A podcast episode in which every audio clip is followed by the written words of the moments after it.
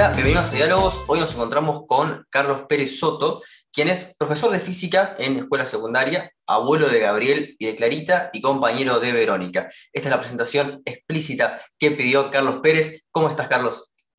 Hola, eh, Facundo, qué bueno eh, hablar contigo. Gracias por comunicarte conmigo.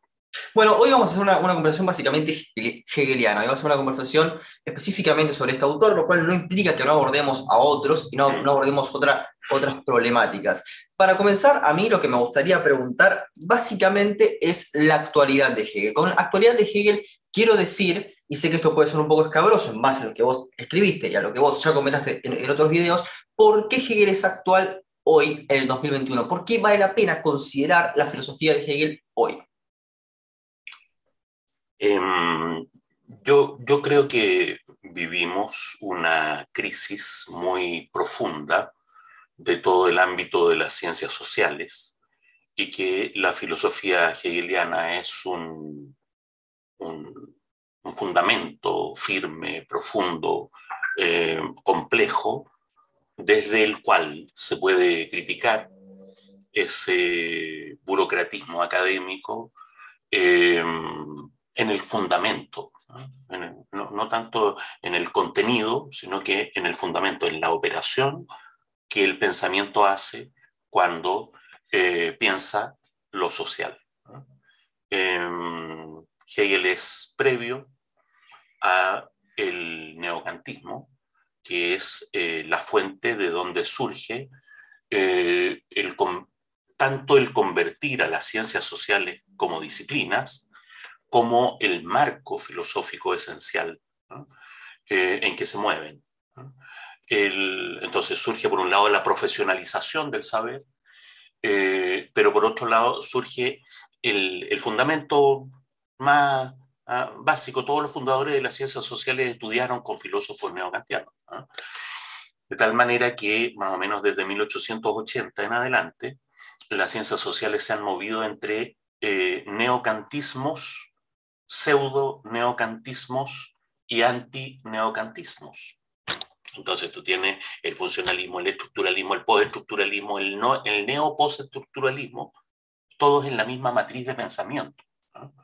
Entonces, la filosofía de Hegel em, no solo es anterior a eso, sino que contiene un modo de abordar la realidad y el pensamiento que trasciende a ese fundamento que ni siquiera es kantiano, es una especie de degradación epistemológica, de reducción de la obra de Kant a la crítica de la razón pura. Entonces ahí tiene, de, ahí deriva, ¿no es cierto? Eh, no nos preocupemos de lo verdadero, de lo bello, de lo bueno, de lo justo, porque es incognoscible. De ahí deriva, eh, ya que nos comunicamos entre individuos y nunca un individuo puede saber lo que hay dentro de otro individuo, entonces solo tenemos constancia del lenguaje, cuestiones así. Y eso puede ser criticado desde Hegel. Claro, pero entonces, bueno, acá yo tengo que tomar justamente una crítica a alguien que no es justamente hegeliano. Bunge estaría efectivamente muy en contra de este tipo de, visiones neocantianas. Este, Precisamente, estaría exactamente en contra, está exactamente al otro lado, junto con personajes que Bunge tampoco eh, acepta completamente, como Bertrand Russell, como George Moore, la filosofía analítica en general, es lo contrario de Hegel. Claro, pero ¿no crees que han hecho eh, aportes sustanciales o aportes este, interesantes a las, a distintas disciplinas? Sí, no tendrían por qué eh, personas inteligentes no haber hecho algún aporte, pero algún aporte en un mundo que está en catástrofe climática, ¿no es cierto?, en un auge del totalitarismo, eh, en una decadencia del horizonte progresista del derecho burgués, ¿sí? Eh, es insuficiente. Pero ¿no, ¿no consideras en todo caso que esta, esta crisis también se presentaba en, los tiempos de Hegel y que em, efectivamente puede ser un problema, y voy a tomar términos de Weierstein, del, sistema, del sistema mundo en sí y no de las disciplinas que lo constituyen, o sea, de las disciplinas científicas que buscan... pero, pero tú me, me, preguntas, ¿para qué podría servir Hegel? Claro. Yo digo, para criticar las ciencias sociales. Ahora, la crítica de las ciencias sociales es la crítica a un aspecto de algo que por supuesto es más amplio. ¿ah? Eh, yo digo, puntualmente Hegel, puntualmente y además explícitamente Hegel, podría servir para eso. ¿ah? Eh, podría ser útil hoy para eso. ¿ah? Pero obviamente ya en tiempos de Hegel era el sistema capitalista el que estaba mostrando su tendencia a la crisis. Y Hegel, que leyó a Smith, que leyó a David Ricardo, que leyó a Say, eh, era consciente de la tendencia centrífuga del individualismo liberal, porque Hegel toma el capitalismo más por el lado político que por el lado económico, era consciente de el, del hecho de que el trabajo asalariado em, impedía el régimen de trabajo asalariado que él veía en Inglaterra, no en Alemania, que era un país atrasado, ¿no? Eh, impedía la mm, constitución de eh, las personas en auténticos ciudadanos. Eso está ahí en la filosofía del derecho, eh, dicho casi explícitamente, y en las lecciones, en los apuntes que Hegel, que, era, que tomaba muchos apuntes para hacer sus clases porque las leía, porque Hegel era una persona relativamente tímida, le costaba hacer clases, ¿no? Entonces él leía sus clases. Y eso tiene dos eh, virtudes para nosotros. Uno, que tomaba muchos apuntes para las clases. Tenía la enciclopedia y la filosofía del derecho, que eran los compendios con que hacía clase, pero además tenía apuntes que sobre comentarios sobre su libro, su compendio, que leía también. Y eso, en segundo lugar, tiene para nosotros la virtud de que los estudiantes que tomaron nota ¿no? aún con pluma de ganso y tinta del siglo XVIII, ¿no? Eh, tomaron nota de un profesor que hablaba muy lentamente, que estaba leyendo algo, que hacía comentarios muy pausados. Entonces, tenemos fuentes, por eso digo las notas para las lecciones sobre filosofía del derecho, eh, son muy explícitas, son muy explícitas. Un, un, ciudadano no se puede constituir si ha perdido la propiedad ¿no? de sus herramientas. Eh, Hegel está pensando en una sociedad de artesanos, ¿no? de pequeños productores, un poco muy cerca de, de, lo que sostiene Proudhon. Eh, un ciudadano no puede constituirse si ha perdido la propiedad, la propiedad ¿no es cierto? de su propio cuerpo. Si tiene que vender su cuerpo para subsistir. Entonces, Hegel está en ese sentido muy cerca, sobre todo en la época de Berlín. Eh, de 1820 en adelante, muy cerca de lo que fue el socialismo utópico en la década inmediatamente siguiente, ¿no es cierto?, que se fundiera el infinito, ¿ah? con el infinito. Claro, hay, bueno, esto ya para desviar un poco el tema, ¿no? Pero en, Argentina, durante los 60, eh, Hegel es muy conocido por eh, por las traducciones este, acá que hace Sebreri de Coller y de otros, este, otras, otras personas que han interpretado como Tranductao, eh, etcétera. Y lo que me gustaría saber es, digamos, yo sé que tu valoración no es muy positiva eh, justamente sobre este Koyev, pero hay tantos eh, exégetas de Hegel que voy a poner por lo menos cuatro. Koyev, Plejanov, eh, Hippolyte y Marcuse. Eh, quisiera saber si alguno de estos cuatro para vos hace una interpretación correcta de Hegel o si efectivamente están deformando este, las, lecturas originales este, del, autor.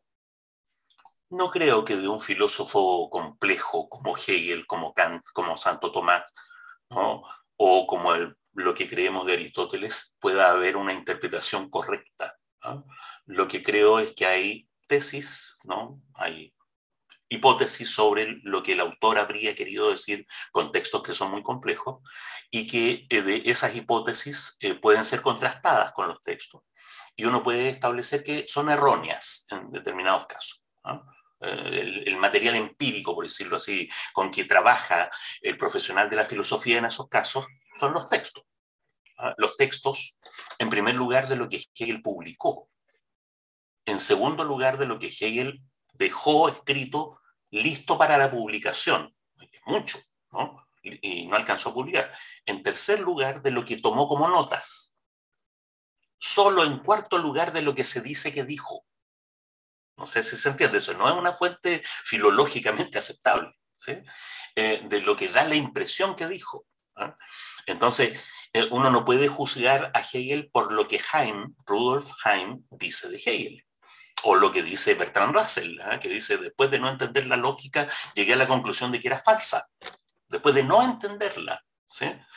Eh, entonces, hay un, un material de trabajo relativamente objetivo, que son los textos. Sobre eso, Koyev hizo, sobre la fenomenología del espíritu, una hipótesis que ningún hegelólogo relativamente competente actualmente acepta. Porque lo que Koyev sostiene no está representado en los textos. Ese, es el tema. Afortunadamente, hace por lo menos una década que él se ha ido poniendo de moda, no necesitamos a. ¿no? necesitamos esa referencia porque han surgido eh, una playa de, hegelólogos especializados, ¿no es cierto? No hegelianos, sino que estudiosos de Hegel, eh, especializados en la fenomenología del espíritu. Y en los antecedentes de la fenomenología y en las repercusiones que tiene sobre el sistema. Entonces, Hegel es, es decir, Koyev es una referencia eh, tardía. Tardía, es como estudiar la mecánica siguiendo, ¿no es cierto?, a un físico del siglo XVIII o del siglo XIX, ¿no? Cuando hay, ¿no es cierto?, una física cuántica, una relatividad que la han superado, eh, yo creo que la principal dificultad de la hipótesis de Koyev, en primer lugar, es filológica. En la fenomenología del espíritu no hay ninguna dialéctica del amo y del esclavo. Yo lo he dicho muchas veces. En la fenomenología del espíritu no aparece ni una sola vez la palabra esclavo. No aparece ni una sola vez la palabra amo. Y en alemán, señor y amo, esclavo y siervo, son términos claramente distinguibles, sobre todo para un historicista como Hegel un tipo aficionado a la historia, que le tenía perfectamente clara la diferencia, ¿no? era muy admirador de los griegos, conocía la historia de Tito Livio, de, los romanos y sabía de la cristiandad, ¿no es cierto?, eh, alemana. Entonces, pensar que Hegel se pudo haber equivocado en la referencia entre esclavo y señor, siervo, ¿no es cierto?, eh, y, em, y, esclavista, es, es, una tontera, ¿no? Eh, además, en la fenomenología del espíritu, la palabra dialéctica no cumple la función que Koyev le atribuye, que la saca de Marx. ¿no? Hay, que, hay que decir que Koyev en su época se presentaba como marxista. Y él sostuvo que su lectura era pues, a través, ¿no es cierto?, de Marx. Bueno, entonces, eh, en ese sentido, la interpretación que hace Koyev es errónea y ese error se prolonga a su vez a los comentaristas de Koyev, a Judith Butler, a Sisek, qué sé yo, que, que parten de una matriz. Eso, eh, Pierre-Jean Lavarrière eh, tiene un texto, 150 em, años de Hegel en Francia, donde eh, explica eso, ¿ah? donde explica de una manera muy elegante, muy sofisticada, Koyev se equivoca Quisiera saber si, si el error justamente es una interpretación francesa, porque también aparece, este, hay toda una especie, como dijiste vos, de, de playa y después de modas intelectuales que se van a dar en Francia. ¿Vos crees que aparece una especie, de aproximación racionalista? claro, Hippolyte depende de Koyev, Lacan depende de Hippolyte. Eh, y después los posmodernos arrepentidos, ¿no es cierto? Después de 20 años de haber dicho que Hegel era el extremo del racionalismo, ¿no es cierto?, patriarcal, eurocentrista, ahora aparece que Badiou era hegeliano, pero no lo sabía. ¿no? Eh, que Deleuze era hegeliano, pero eh, curiosamente siempre negó serlo. Eh, esas interpretaciones que se han dado en estos últimos 10 años son simplemente, bueno, lo voy a decir de manera relativamente elegante para, que, para no herir los sentimientos de nadie, son una tontera. Yo voy a hacer una, una, mención, yo vengo del campo de la, de la antropología cultural, este, y ahora voy a mencionar un término que no te gusta en, en, absoluto, pero muchos antropólogos han adoptado el término dialéctica, digamos, de la dialéctica en el sentido de estar con... Eh, por ejemplo, con eh, el campo, con este, efectivamente con las personas que uno está estudiando, eh, y, ahí hacen esta cuestión de estar estudiando en, estar estudiando este con, eh, y al mismo tiempo hacer una especie de dialéctica donde, la, donde estaría esta especie de convergencia entre el, eh, el campo, el investigador y después una historia, que es lo que está ocurriendo, y a partir de todo eso sale una especie de teoría. Y eso se ve en varios autores, o sea, mm, tiene algunas variantes, pero termina dándose básicamente el movimiento postmoderno en antropología. ahí hace te refieres a más de una palabra que no me gusta. Yo pensé que la palabra que no me gusta era antropólogo, pero después dijiste no, no, hay muchas. Eh, mira, la, la, la dialéctica, el enfoque dialéctico es un enfoque válido, eventualmente útil, ¿no? Em, uno podría efectivamente hacer ese tipo de operaciones, de considerar los términos contrapuestos, tratar de considerar su síntesis, tratar de ponerlos en contexto, darles una perspectiva histórica y a eso llamarlo dialéctica. Todo eso es válido. Yo no, yo no, no me opongo a esa operación. ¿ah? Lo que sostengo es que toda esa operación no tiene que ver con Hegel. Que Hegel en eso, ¿no es cierto?, es un argumento de autoridad ¿ah? que es muy típico del burocratismo académico, ¿no? Eh, siguiendo a Baudrillard, siguiendo a Hegel, siguiendo a Marx, es como que nadie habla en, primera persona, digamos, yo creo que. ¿ah? Em, yo creo que el término dialéctica es apropiado para la filosofía marxista o al menos para una variante de la filosofía marxista, ¿ah? a la variante ilustrada, eh, a las al grupo, ¿no es cierto?, de variantes ilustradas del marxismo, en que está el marxismo soviético por un lado y está el marxismo de Althusser por otro lado, que eran contrapuestos entre sí, pero que tienen en común, ¿no es cierto?, que derivan de la ilustración, que están imbuidos del espíritu de la ilustración. ¿sí? Eh, la palabra dialéctica es apropiada, por otro lado, y en un sentido completamente distinto, ¿no es cierto?, eh, para estos intentos actuales, ¿no es cierto?, de flexibilizar ¿ah? el estructuralismo que es, ¿no es cierto?, la maldición de la ciencia social, flexibilizarlo de alguna manera que no sea eh, tan idiota como la deconstrucción derridiana. Entonces, está bien, si, sea, si, si, si, la dialéctica contribuye a eso, qué bueno. ¿ah? Pero relacionar eso con Hegel eh, no es correcto, no, no, se sigue. ¿ah? Hegel nunca usa la palabra dialéctica en esos sentidos. ¿sí? Claro, y, en el sentido de hablar de el ser como devenir negativo, este, ¿dónde podríamos ver una aplicación este, empírica de esto? O eso por una parte. Y después, ¿crees que la dialéctica negativa de Adorno es una aproximación hegeliana o más bien una interpretación eh, eh, auténtica de Adorno. el, devenir negativo del ser en primer lugar, ah, y, es para eso que Hegel eh, em, fue construyendo esa noción, en primer lugar eh, se evidencia en el drama de la libertad humana.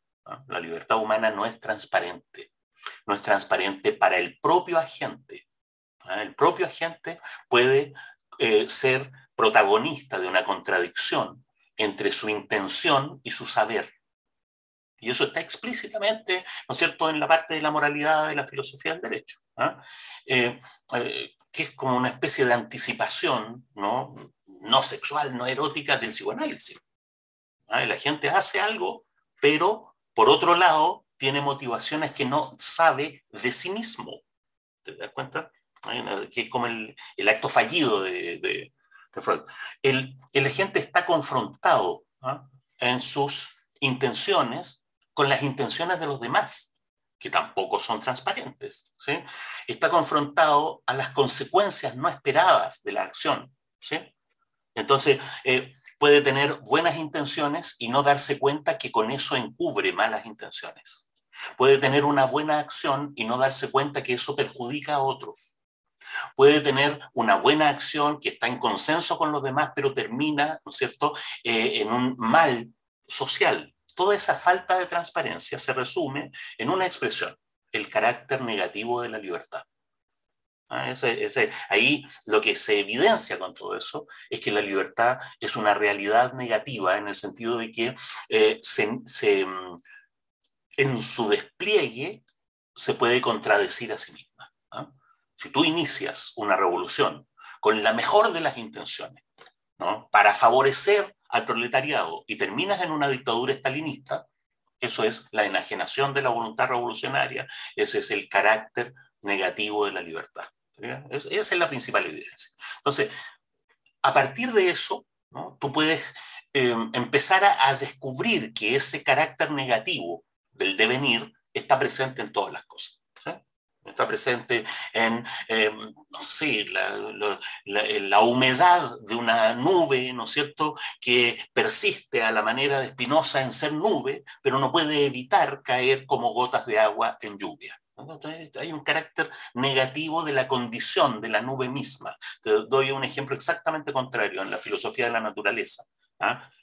Dicho como lo diría Hegel, a lo mejor un meteorólogo tiene una manera más razonable, más directa y más simple de decir lo mismo, pues, y tendría razón, no tendría por qué no tener razón. Eh, uno podría decir, ¿y para qué hace falta Hegel para describir cómo llueve? Bueno, no hace falta, en realidad la... Em, la negatividad como noción, eh, Hegel la pensó para todo, pero en primer lugar para el despliegue de la libertad humana. Ahora, eh, tú me, me preguntabas por la, por la interpretación de Adorno. ¿no? lo, que Adorno hace en dialéctica negativa es darle eh, historicidad, ¿no es cierto?, a la, a la, ética kantiana. ¿no? No, no va más allá de eso. Es un Kant historizado, es una advertencia. ¿no? Eh, la moral kantiana es necesaria, pero hay que considerar el contexto y hay que considerar la tradición, etc. ¿ah? Entonces, eh, en ese sentido, Adorno está muy lejos de Hegel. Está muy lejos de Hegel. No está equivocado. ¿ah? a lo mejor la interpretación de Adorno es correcta. ¿ah? Y toda la filosofía hegeliana es un error y habría que quedarse con la ética kantiana. No, lo que digo es que está lejos de Hegel. Y, habría que ver en su propio mérito si esa historización de la ética kantiana es suficiente para eh, superar los problemas que tiene esa ética formalista, inaplicable, qué sé yo. Claro, y este, justamente... Pero eso sería una pregunta sobre Adorno, ojo, pero eso sería una pregunta sobre Adorno, no sobre la relación entre Adorno y Hegel. No, no, no. Eso, eso, es una cuestión general, una cuestión de método en general. ¿ah? Si tú preguntas sobre Kant, preguntas sobre Kant, no sobre lo que Derrida diría de Kant. Si tú preguntas sobre el Santo Tomás, preguntas sobre Santo Tomás, no lo que San Juan diría, ¿no es cierto?, de la interpretación que hizo Santo Tomás del Apocalipsis, ¿se entiende? Es decir, cada autor en su mérito propio y respecto de ese mérito ver si en la realidad, ¿no es cierto?, que uno razonablemente puede captar, es aplicable, es apropiado, es más conveniente o no podría ocurrir que un filósofo sea muy apropiado para un campo de la realidad y en otro campo de la realidad uno se contente con la física, digamos, o con las matemáticas. En, ese sentido quisiera hacer una, especie de nota al pie, ¿no? Porque es como que, bueno, respecto a, eh, a Bunge y Hegel, has hecho muchas críticas a Bunge, pero básicamente por una cuestión eh, personal. ¿Cuál es tu apreciación sobre, sobre Mario Bunge?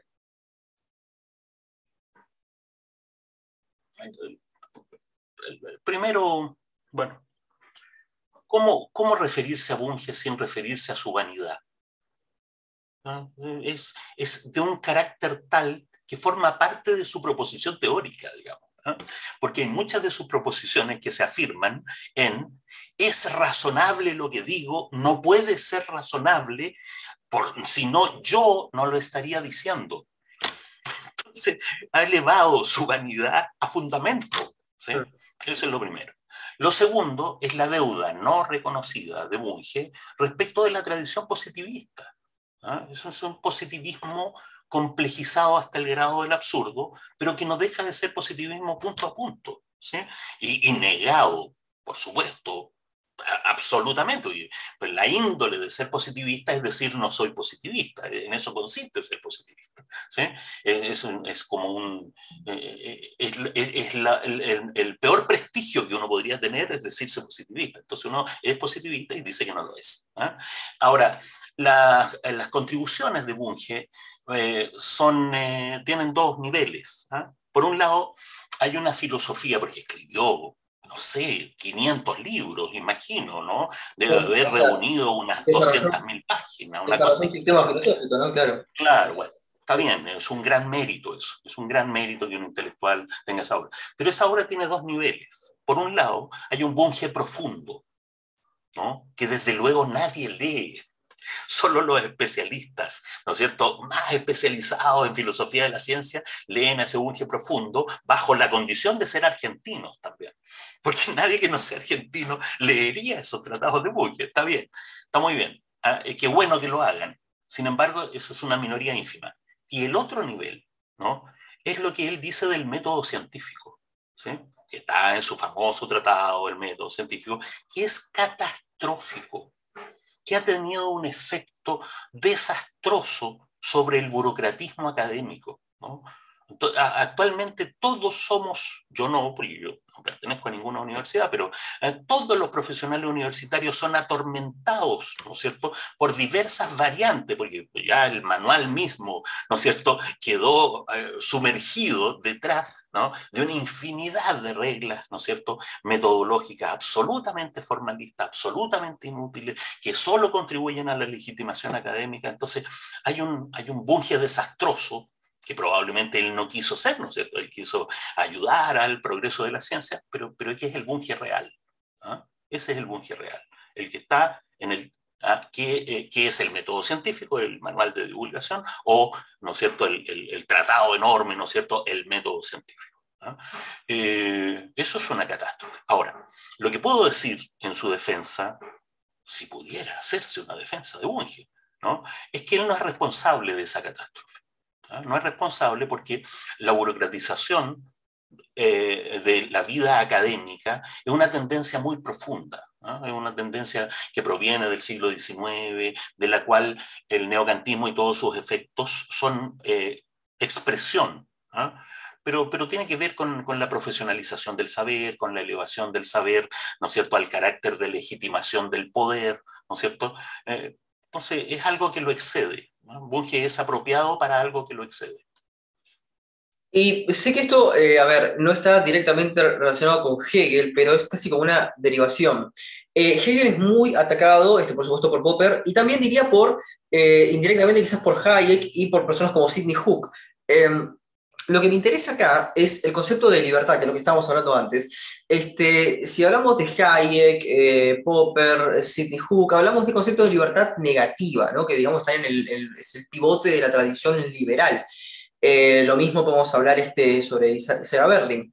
Em, ¿Cuáles crees que son, digamos, este, si tenemos que hacer como una especie de pros y contras entre Hegel y estos autores que acabo de, mencionar respecto al concepto de, libertad? Es decir, ¿se puede llegar a una concesión entre ambas o una es descartable porque es pro, eh, digamos, un devenir más capitalista y desigual y el otro es un devenir más este, colectivista que eh, apuntaría más hacia una igualdad? ¿Cuál sería la reflexión sobre estos dos este, enfoques? la manera en que los neoliberales, ¿no es cierto?, Hayek, Mises, Popper, eh, han planteado la libertad es extraordinariamente simple. ¿Ah? Es, de, una, de una simplonería realmente impresionante. ¿ah? Eh, está fundada en, mitos ¿ah? que proceden de John Locke, que proceden de Adam Smith, eh, y que el mismo John Locke, el mismo Adam Smith no profesaban. O sea, ellos como que extremaron una tradición liberal que era mucho más razonable. ¿ah?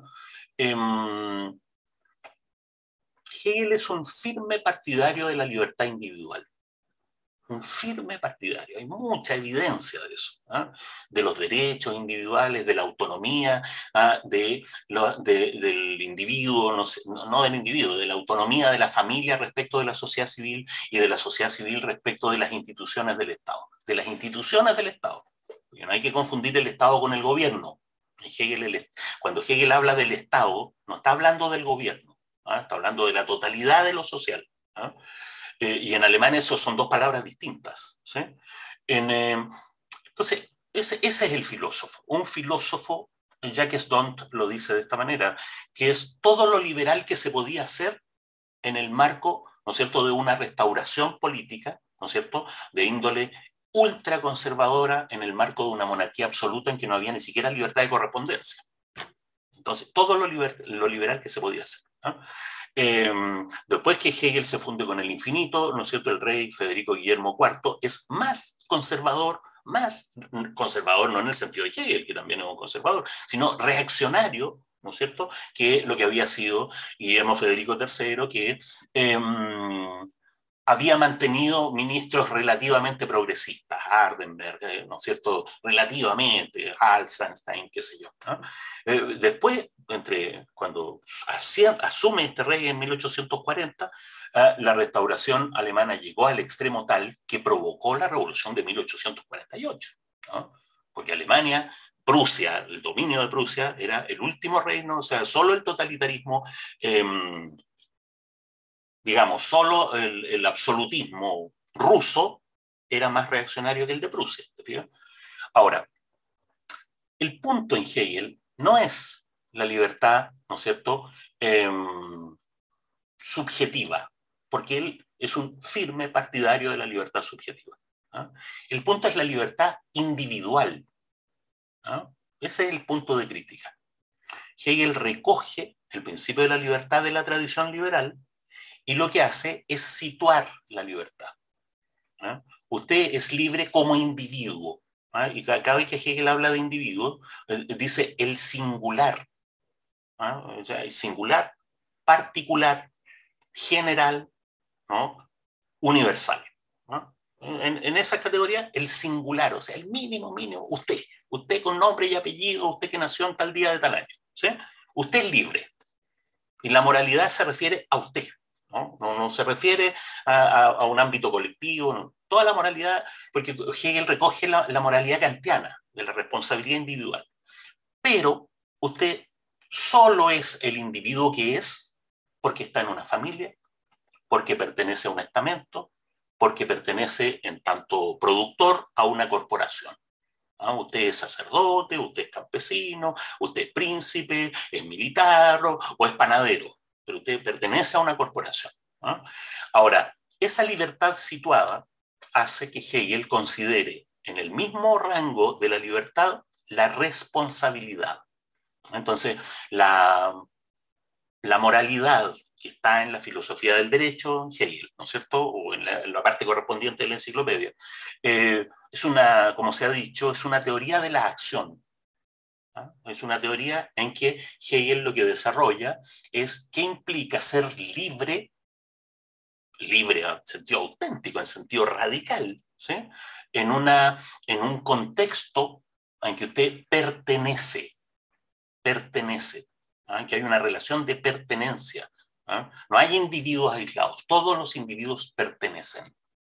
Y pertenecen en distintos rangos y esos distintos rangos, ¿no es cierto?, tienen distintos eh, eh, ámbitos de responsabilidad para el individuo, responsabilidad con la familia, con la corporación, con el estamento, ¿no es cierto?, con las instituciones del gobierno, con la patria, qué sé yo.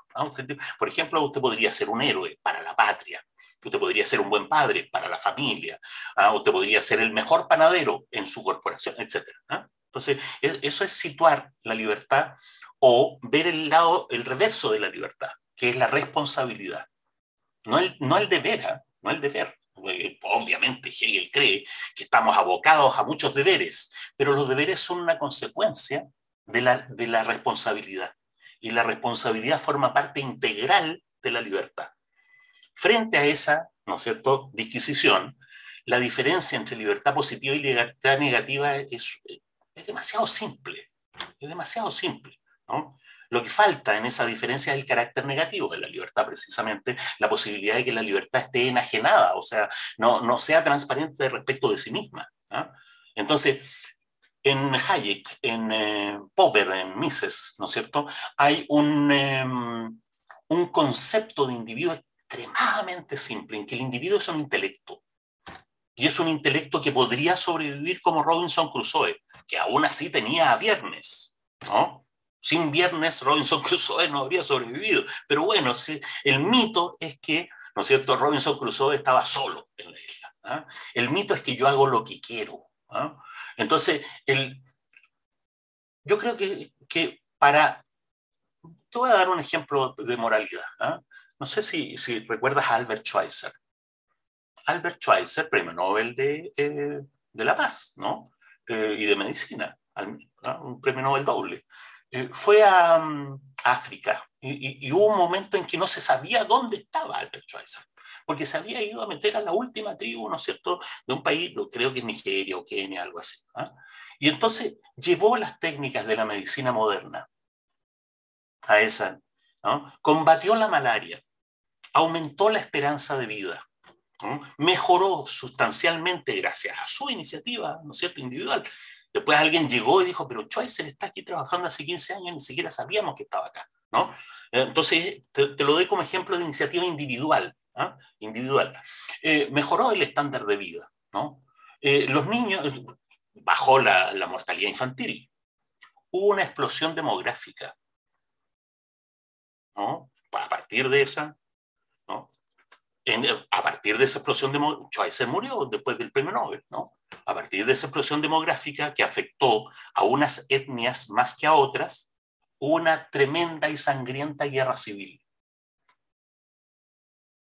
Y 30 años después de la muerte de Albert Schweitzer, ¿no? ese país llegó a estar gobernado, ¿no es cierto?, por una dictadura infame, ¿no? Y hubo genocidios para un lado y para el otro. Entonces, te das cuenta la responsabilidad, lo que él no podía saber. Ese es el carácter negativo de la libertad. Claro, sí, bueno, después hay otras explicaciones respecto a eso que seguramente no te gustarán, que las dan el neoinstitucionalismo con Asimov, Robinson, Noon, etcétera, que lo que dicen es que hay que analizar el pasado colonial de, estos, este, de estas sociedades que generalmente derivan de estas instituciones que terminan siendo opresivas. A pero, pero, pero yo te estoy hablando de Schweitzer, no, de un colonialista, no, de un europeo centrista, de alguien que renunció a Europa y fue en calidad de buena conciencia a ayudar a un pueblo y se sumergió en sus tradiciones y aceptó su modo de vida. Lo, lo, que hizo fue agregar un ingrediente que yo imagino que hasta los más integristas de la tradición postcolonial aceptarán, que es que los pueblos originarios tienen derecho a la medicina moderna. No todos. O los vamos a dejar morirse de viruela. No todos afirmarían eso. Ah, muy bien. Que se mueran de viruela, digamos. Exactamente, bueno, eso eh, conozco muchos casos portugueses y muchos autores también. Este, eh, por ejemplo, Ahmadu, este, pero... Claro, que, que, lo que hacen es negar la universalidad de los derechos humanos. Básicamente sí, sí, este, y niegan este, los estudios este, de medicina moderna este, y, y, creen que, que bueno, que, que, estos pueblos deberían básicamente sobrevivir por, por, sí solos, casi como aislados totalmente de otras este, regiones. Pero no, yo, yo me estaba refiriendo a que, bueno, acá sí aparece una interacción entre el individuo y eh, simplemente por un proceso analítico no estoy diciendo que sean diferentes, sino del individuo y la sociedad en el sentido de que, eh, bueno, efectivamente el colonialismo tuvo su, impacto y más allá de lo que haga el, premio Nobel, el médico con su, con su este, individualidad, tendrá estos casos de, por supuesto, libertad negativa. Eh, pero fuera de esto, a mí lo que me gustaría contrastar es la filosofía del derecho de Hegel, que es una, y después la filosofía del derecho de Hayek, que se basa básicamente en la common law inglesa, que es decir, básicamente tomando de la common law y el derecho consuetudinario, lo que dice es, y en realidad hay como una especie de, normas que se aprenden por tradición. En consecuencia, no es necesario que aparezca un Estado o que aparezcan leyes escritas o un código, no, sino que hay otra manera casi como autorregulada de hacer leyes. No me gustaría contraponer es un poco a la... es que en ese plano no hay una contraposición. Em, tú sabes que en, la época de Hegel empezó, precisamente en su época, la codificación del derecho burgués. ¿sí? Está el código de 1805, los códigos franceses napoleónicos, ¿no? Y Hegel tuvo que pronunciarse respecto de eso. ¿ah?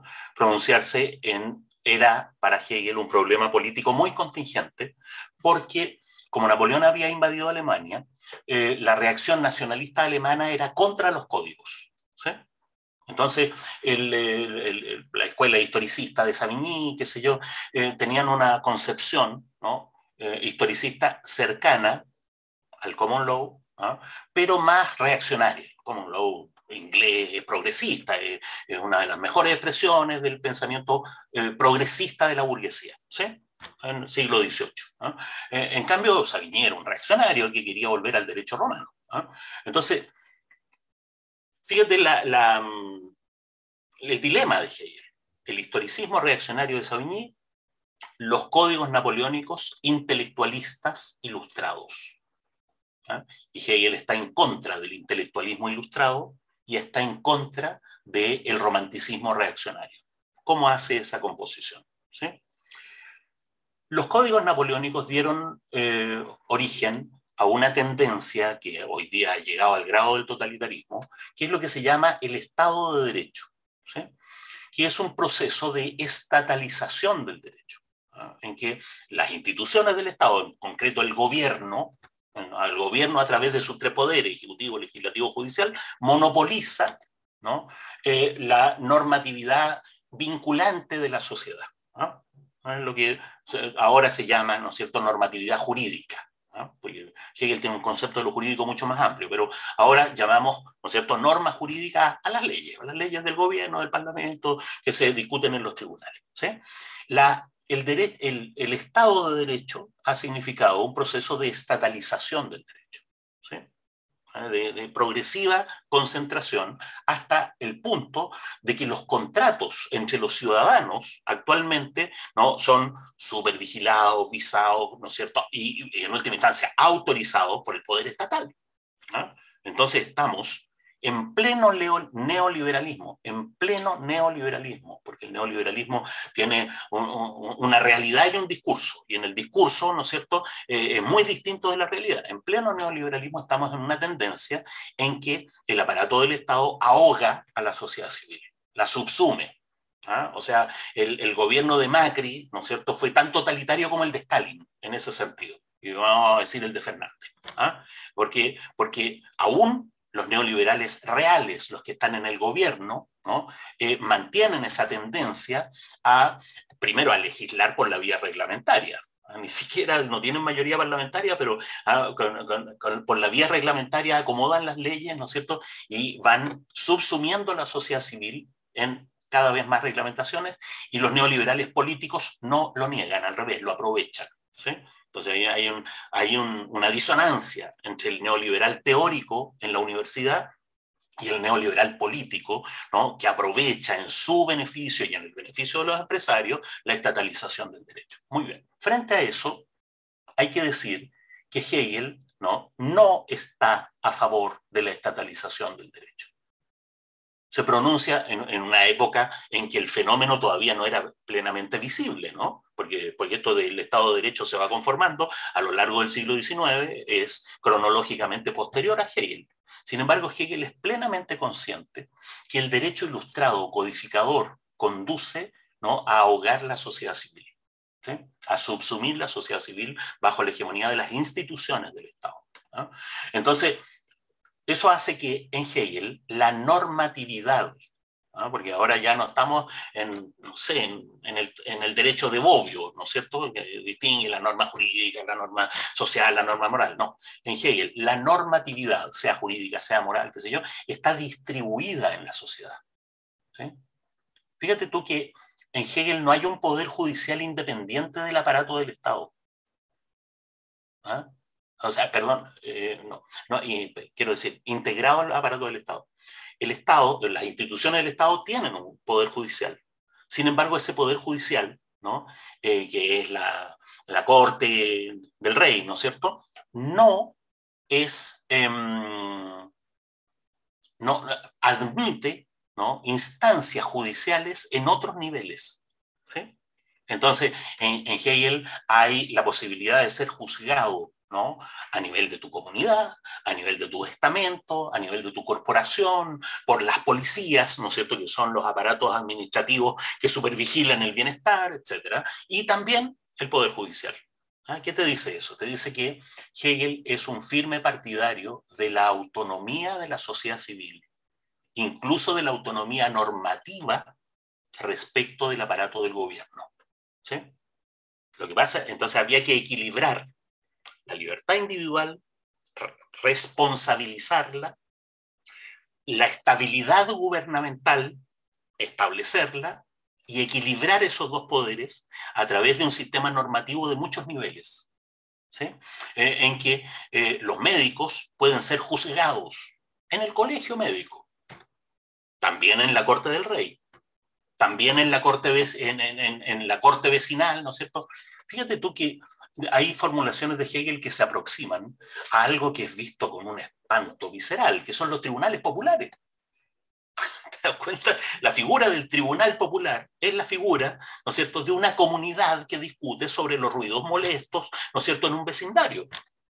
Y ese tribunal popular tiene su jurisdicción, ¿no es cierto? Tiene sus eh, modos de, tiene su derecho procesal, digamos, su modo de contienda, tiene sus maneras de acuerdo y tiene sus rangos punitivos, tiene ah, hay, hay, eh, nivel, ¿no es cierto?, de lo punitivo que le compete. No, puede condenar a muerte, no puede condenar a la cárcel, pero puede hacer, ¿no es cierto?, eh, puede tener una, cierta... Y Hegel, por supuesto, no centra el derecho en el modelo penal, sino que centra el derecho en el modelo civil, los acuerdos entre ciudadanos.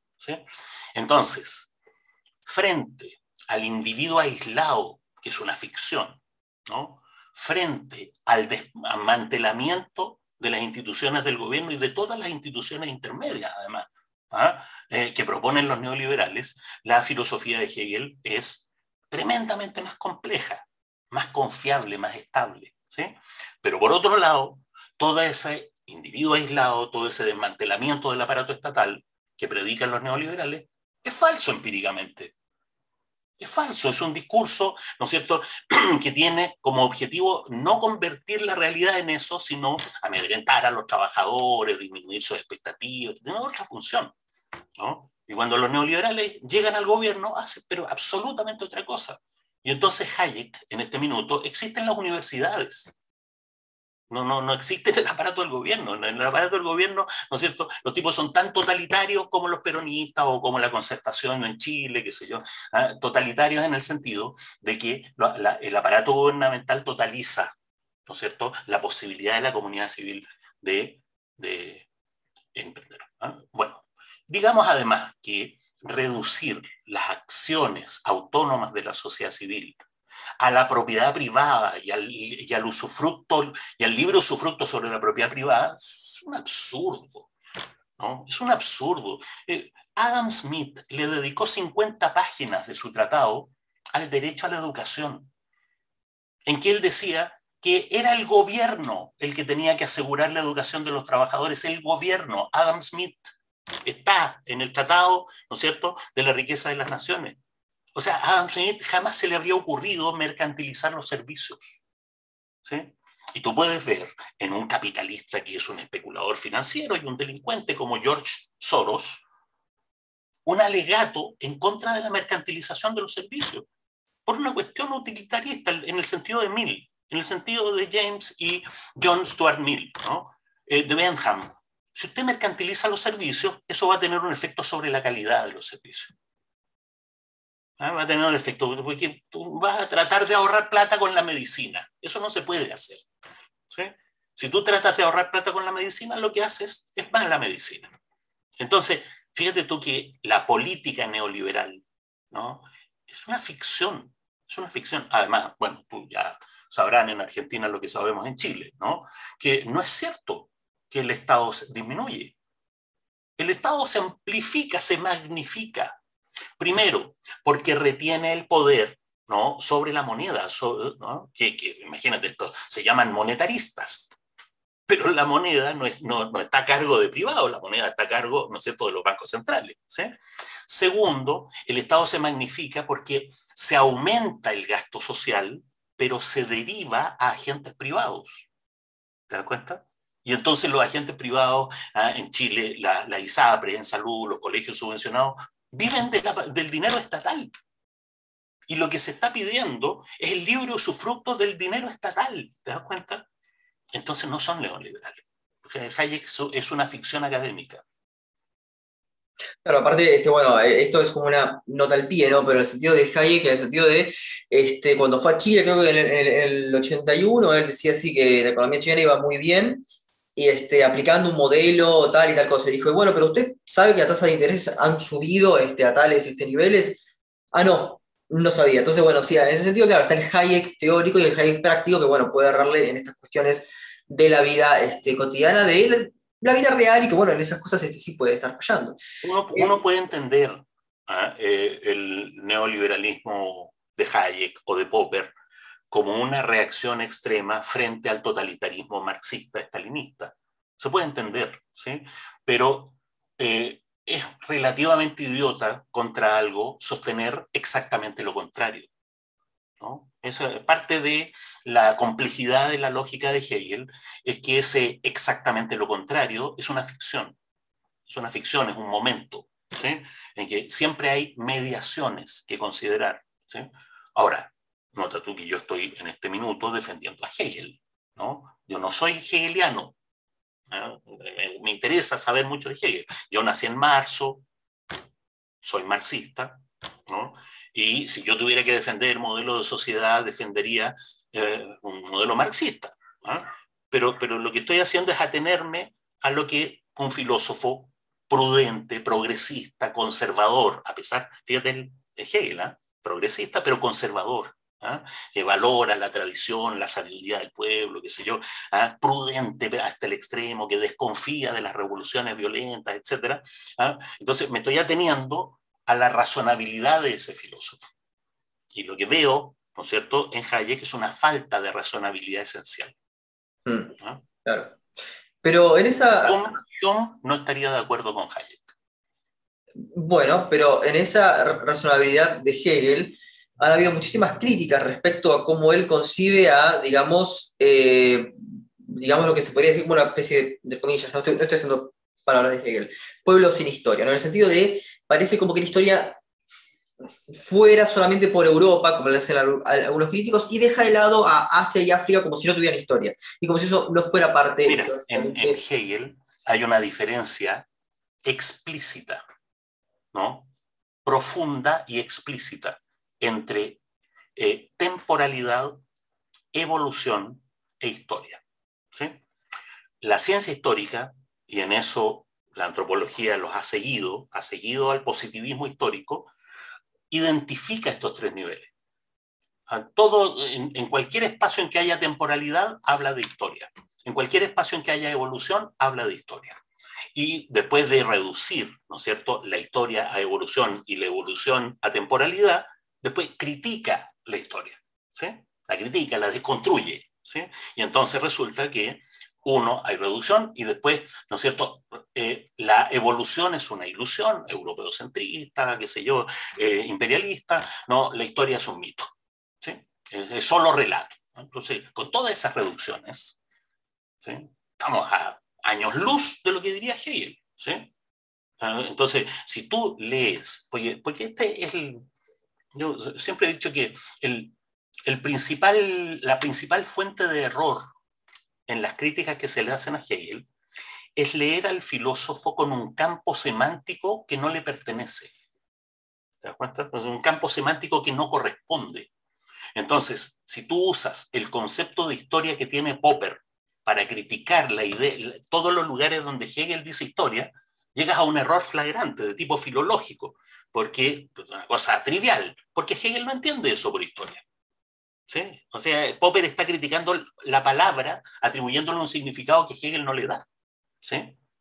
Entonces, veamos en Hegel, historia. ¿sí? Historia es lo que hacen los hombres libres. Eso, es la historia, lo que hacen los hombres libres. ¿sí? La historia es, es, el espacio de la libertad. ¿no? Entonces, yo en mis clases siempre digo, ¿no? Eh, imaginan ustedes a Simón Bolívar, que en la época de Hegel estaba en Europa. ¿no? Simón Bolívar se entera, ¿ah? eh, mira, hay un señor en Alemania que dice que América no tiene historia.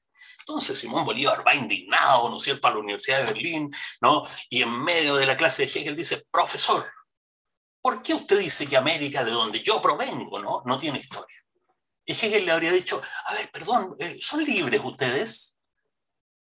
No, bueno, estamos en eso. Bueno, tendrán historia, pero no la tienen. No sé si se entiende el punto.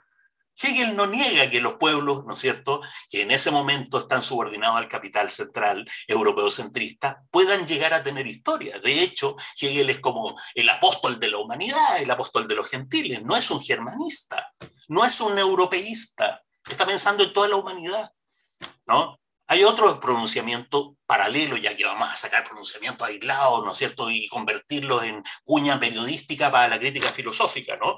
Hegel dice, América es el continente del futuro. Se refiere a Estados Unidos, por supuesto, ¿no? Y nota tú que tiene plena razón, es el continente del futuro. Ellos van a ser más libres que los europeos. Y entonces la pregunta es, 1830, ¿quiénes son más libres en el planeta? Los que mandan, pues, los que tienen el poder. Y entonces cuando Hegel dice, la historia está pasando por, Europa, está diciendo una trivialidad. La trivialidad de que la cultura europea ha llegado a hegemonizar a todo el resto de las culturas humanas. Están a punto de colonizar China, de destruir la cultura china, ya han intervenido en la India, América Latina perdió, ¿no es cierto?, toda, eh, digamos, se, se, derrumbó toda la coherencia de los pueblos originarios, y Europa crece, y Europa aumenta sus estándares de vida, tiene filósofos, tiene músicos, etc.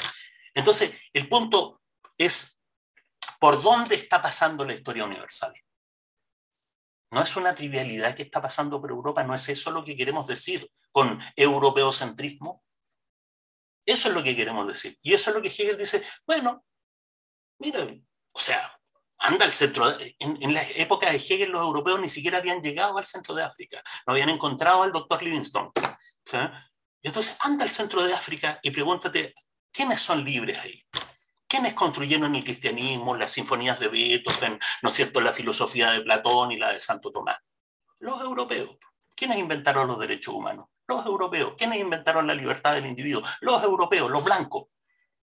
Por supuesto, los blancos inventaron los derechos humanos para ellos, no los inventaron para los negros. Inventaron el individuo para ser ellos individuos y los demás masa.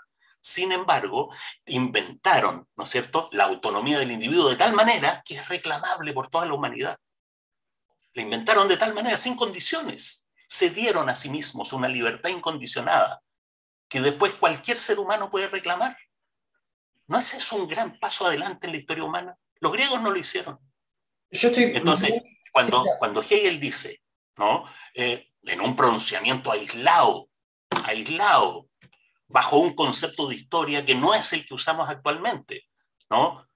América Latina, los pueblos de América Latina no tienen una historia, está diciendo en primer lugar algo muchísimo más complejo y no está negando la posibilidad de que nosotros lleguemos a cuando nosotros ocupemos el lugar de la hegemonía china, nos va a tocar a nosotros, ¿no es cierto? Los norteamericanos y los europeos, ¿no? Se van al hoyo, los chinos emergen, pero después destruyen su medio ambiente y Brasil se convierte en la primera potencia mundial. ¿Quiénes van a ser los más libres ahí? ¿Te das cuenta?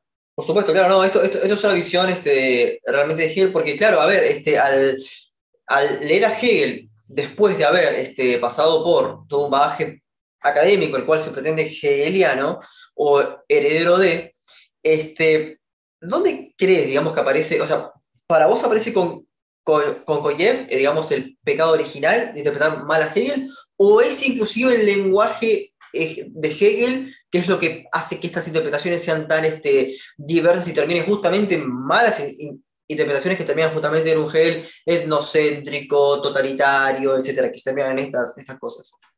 Bueno, de Bertrand Russell puso de moda el criticar a Hegel sin leerlo o el hacer declaraciones como no entiendo, por lo tanto es falso. ¿no?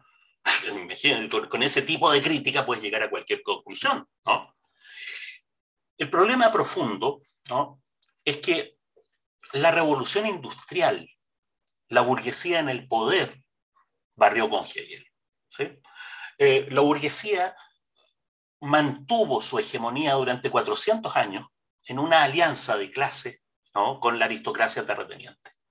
Lo que ocurre en la primera mitad del siglo XIX, ¿no? y ya en, en, Inglaterra había ocurrido 100 años antes, pero bueno, ¿ah? lo que ocurre en la primera mitad del siglo XIX es que la burguesía capitalista, ya no la burguesía eh, situada, sino capitalista, o sea que depende solo del capital, de una cuestión abstracta, ¿sí? eh, se llega formalmente, explícitamente al poder. ¿sí? y construye un sistema de legitimación que barre con la legitimación religiosa y apela, ¿no es cierto?, al Estado de Derecho como forma de legitimación o sea, la estatalización del derecho, ¿ah? que se construye contra la religión, pero también se construye contra la libertad individual. ¿sí? El Estado tiene que asegurarse de la estabilidad capitalista. ¿ah? Entonces, cuando, cuando la, Y eso coincide con la revolución industrial. La época de Hegel es el momento en que la revolución industrial, ¿no es cierto?, de la gran industria pasa de Inglaterra a Francia con, a, través de la, de la, industria armamentista napoleónica y después se distribuye, ¿no es cierto?, primero en el sur de Alemania, qué sé yo. ¿sí? Eh, eh, no sé, eh, la industrialización francesa es de 1830, 40 en adelante. La industrialización alemana es de 1860 en adelante.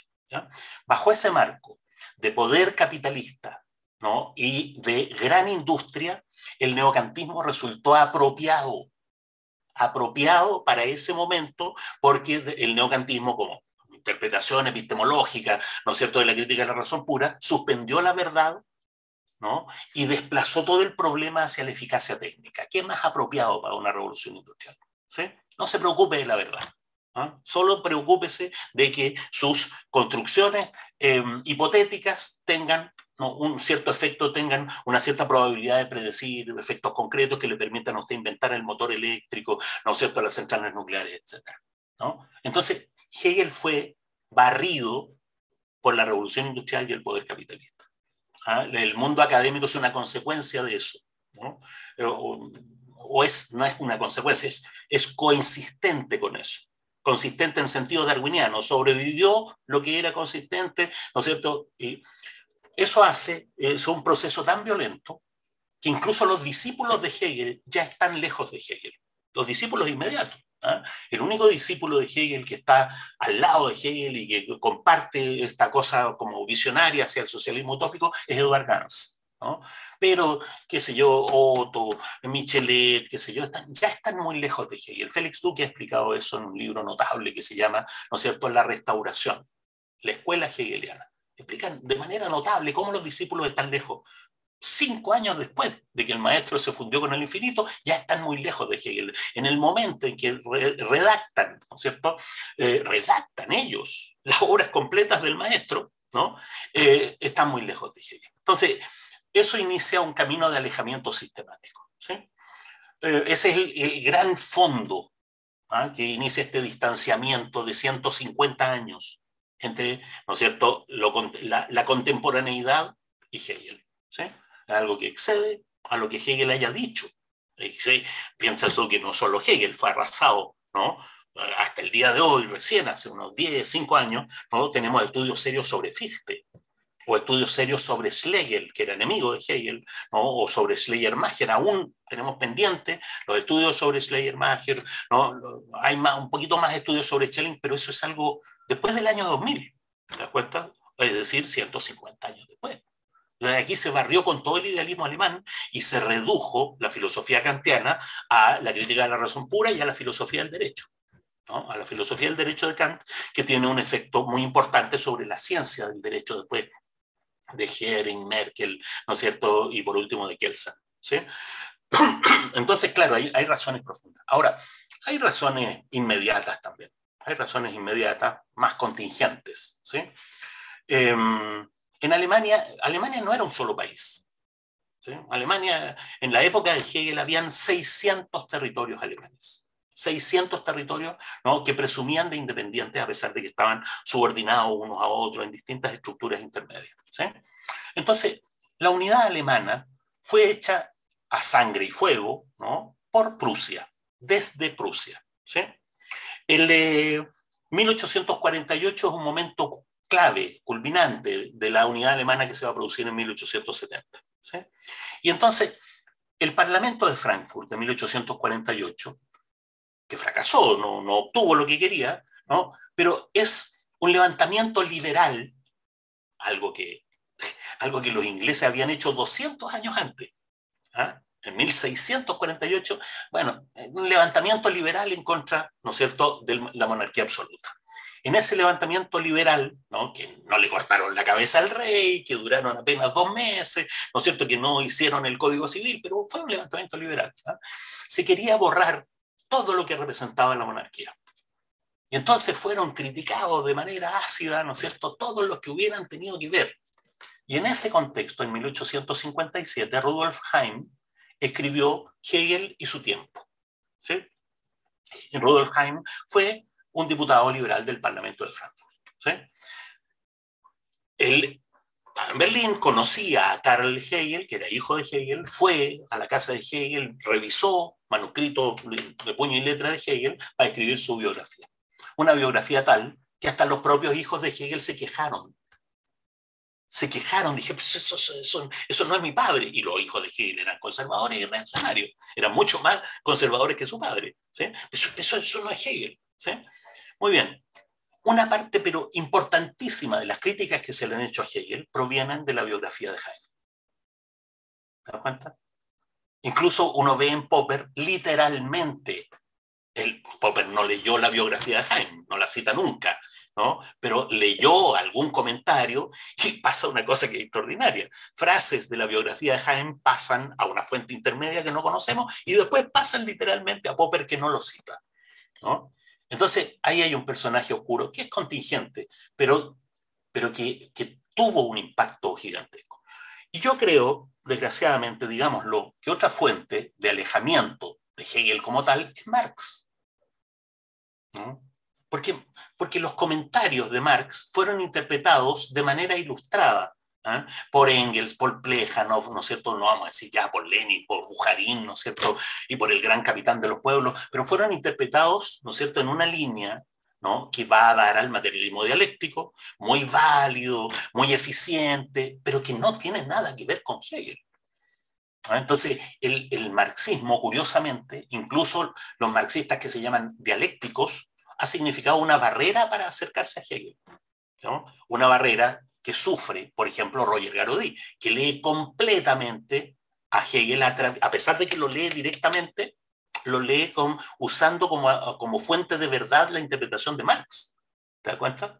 O sea, no, que, que, es lo que le pasa a Adorno. ¿ah? Adorno también se hace cargo de la crítica de Heim, ¿no es cierto?, de las críticas de Marx. ¿sí? Entonces, eh, Rudolf Heim, en la filosofía analítica, el, em, ¿cómo se llama? Eh, decía recién eh, el marxismo, ¿eh? me cuesta reconocer esa fuente, pero son los, los lugares contingentes que nos alejan de Hegel, contingentes. Por debajo de eso está la ilustración neocantiana. Y por debajo de eso, como fundamento, está, ¿no es cierto?, esta necesidad de la revolución industrial de tener filósofos operativos ¿ah? que apunten hacia la operatividad, que apunten hacia el perfeccionamiento técnico. Entonces, claro, esto es como básicamente volviendo a ciertas cuestiones del, del comienzo, la, utilidad de Hegel aparece una suerte de este, pensar en la, en la, complejidad de las mismas ciencias sociales, inclusive. Em, y no es que tenga una cosa con, con Bunge, pero justamente me hace ruido esta, esta frase que él mismo ha dicho que eh, los científicos sociales este, se han hecho especialistas, o sea, hay, hay, una, hay, un vicio por ser especialistas y no conocer. Este... Bueno, es que si tú comparas a Bunge, que fue un gran intelectual, un, un gigante, capaz de escribir tantas cosas, capaz de hacer tantas disquisiciones, ¿no? Lo comparas con lo que se enseña en la escuela de antropología, por supuesto que hay un abismo, hay un abismo. Entonces yo le encuentro toda la razón a Bunge, que es un intelectual en ese sentido tradicional, ¿ah? de, la, de, la, universidad ah, decimonónica, digamos, en que había el Herr Professor que dominaba su campo, que contribuía al saber, ¿no es cierto?, y que no estaba preocupado del paper, o del, del subsidio que iba a complementar su salario si publicaba un paper de cinco páginas, ojalá en una revista norteamericana, en inglés. ¿Te das cuenta? Entonces, estamos hablando de, comparado con eso, ¿no? El enano Bunge resulta un gigante. ¿Te das cuenta? Y los grados de, de, de, enanismo intelectual que han fomentado las universidades actuales son inverosímiles son inverosímiles. Eh, piensa tú que actualmente en las universidades latinoamericanas no se valoran los libros como antecedente académico. Exactamente, claro. Los libros valen menos que un paper. ¿sí? Y entonces, yo que conozco una escuela de psicología acá en la Universidad de Chile, ¿no? una persona que hace experimentos con ratas, administra drogas, ve las reacciones y publica un paper con los resultados. ¿sí? Un paper de tres páginas en una revista de corriente principal, ¿sí? sienta su hegemonía sobre el departamento de psicología, con tres páginas con reacciones de ratas. Y los psicólogos que todavía al estilo antiguo pretenden ser seguidores de Skinner, que también criaba rata, o seguidores de, no sé, de Freud, ¿no? escriben artículos trabajosos de 20 páginas, no se acomodan, ¿no? Tratan de reunir sus artículos en libros y pierden en la carrera de las hegemonías académicas.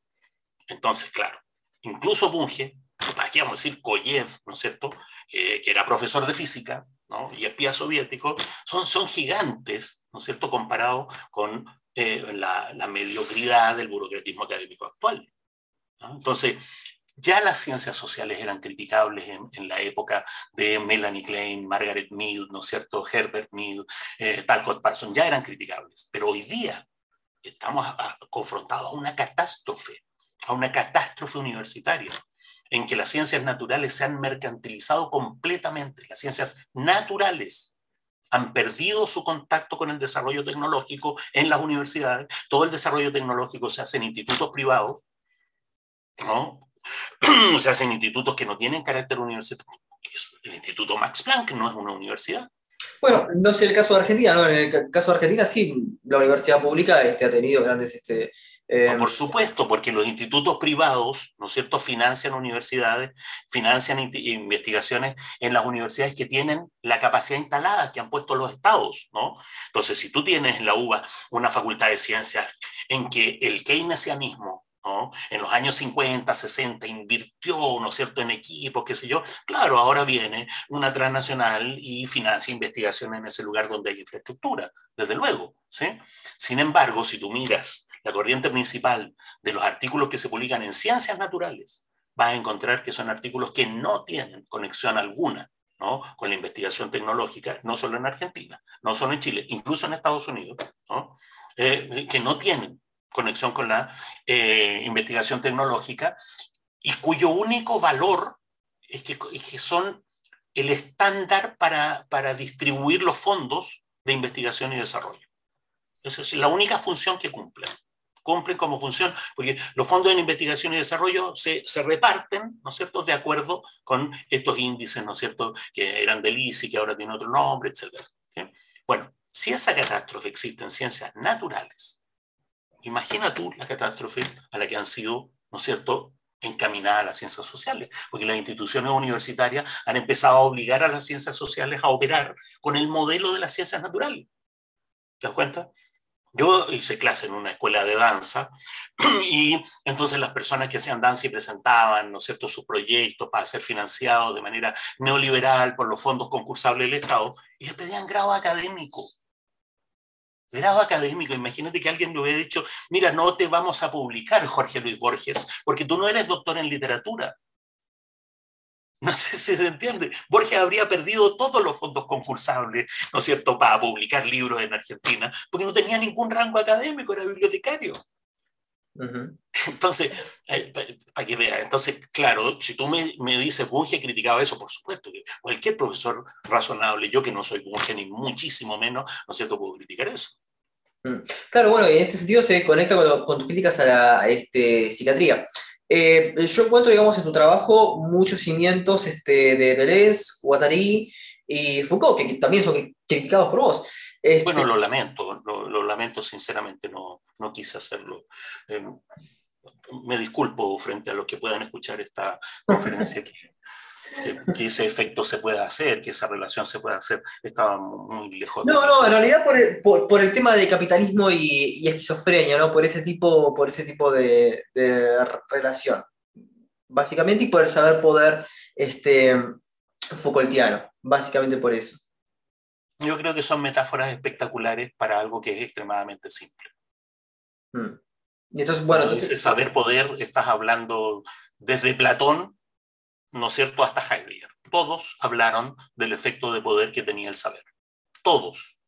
Lo que pasa es que Foucault puso, ¿no es cierto?, de moda ¿ah? una expresión, una, em, una contracción espectacular. ¿Ah? Y entonces, por efecto de la moda académica, ¿no? el saber poder de Foucault ¿no? opaca lo que, las miles de referencias que se pueden encontrar en la historia de la filosofía al efecto de poder que tiene el saber. Entonces, no, es una cosa extraordinariamente simple, absolutamente repetida, ¿no es cierto? De la cual conservamos una moda empobrecedora en vez de meternos al problema.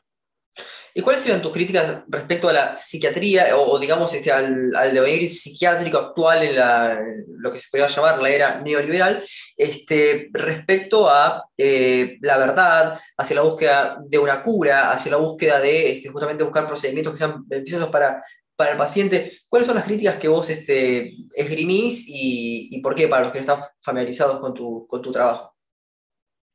Eh, Bueno, yo entiendo que si, si hablo para Argentina tendré que en algún momento hablar de Lacan. en Argentina psicoanalizarse es una especie de deber cultural, ¿no? Eh, es algo así como, ¿y cómo? Vos no estás en psicoanálisis, ¿ah? que, que, es algo así como ser cabecita negra, digamos, a recordar a, a Evita. ¿ah? Entonces, bueno, si usted es argentino, psicoanalícese. Eso, está muy bien, es el orden de los tiempos, va a obtener una cierta eh, notoriedad social. No hacerlo implica un riesgo, ¿no es cierto?, de scratch, qué sé yo. ¿ah? Entonces, bueno, está bien. ¿ah? Si uno hiciera una epidemiología del psicoanálisis, ¿ah? a recordar, o sea, eh, acerto famoso, eh, ingenioso de Karl Kraus, ¿ah? que dice, mire, el psicoanálisis es una enfermedad. Lo que pasa es que se confunde a sí misma con la curación. Pero es, extraordinario porque nota tú que la clínica psicoanalítica depende de la neurosis de transferencia. ¿ah? Es decir, depende de que el psicoanalista sea capaz de convocar ¿ah? una neurosis adicional a la neurosis base. ¿Ah? que es la neurosis que se contrae en el marco del setting analítico con el analista. ¿ah? El analista ocupa la figura del padre. Y entonces el psicoanálisis es literalmente una enfermedad. No sé si se entiende. ¿ah? Tiene que provocar una neurosis para poder curar. A través de una neurosis poder aparentemente curar otra. Y bueno, se podrá curar, no se podrá curar. El mismo Freud fue ambiguo respecto de eso. Entonces, si uno hace una epidemiología del psicoanálisis, encuentra con constataciones muy curiosas, muy interesantes, una demografía. ¿ah? El psicoanálisis fue una moda intelectual alrededor de la Primera Guerra Mundial en Viena. En Viena. Los sectores más sofisticados, ¿no es cierto?, de Budapest, de Berlín, llegaron al psicoanálisis.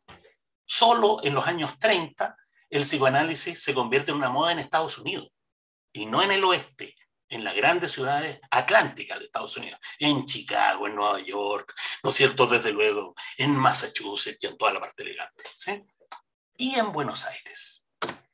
Entonces, cuando no hay psicoanálisis en ningún país hispano, ni en España, ni de México, a cabo de hornos hay psicoanálisis, en Argentina hay psicoanálisis. Entonces uno podría preguntarse por qué. Que equivale algo así a preguntarse por qué el tango. ¿No? ¿Por qué el tango fue popular primero en Alemania y solo cuando era absolutamente popular en Alemania vuelve a Argentina como baile nacional?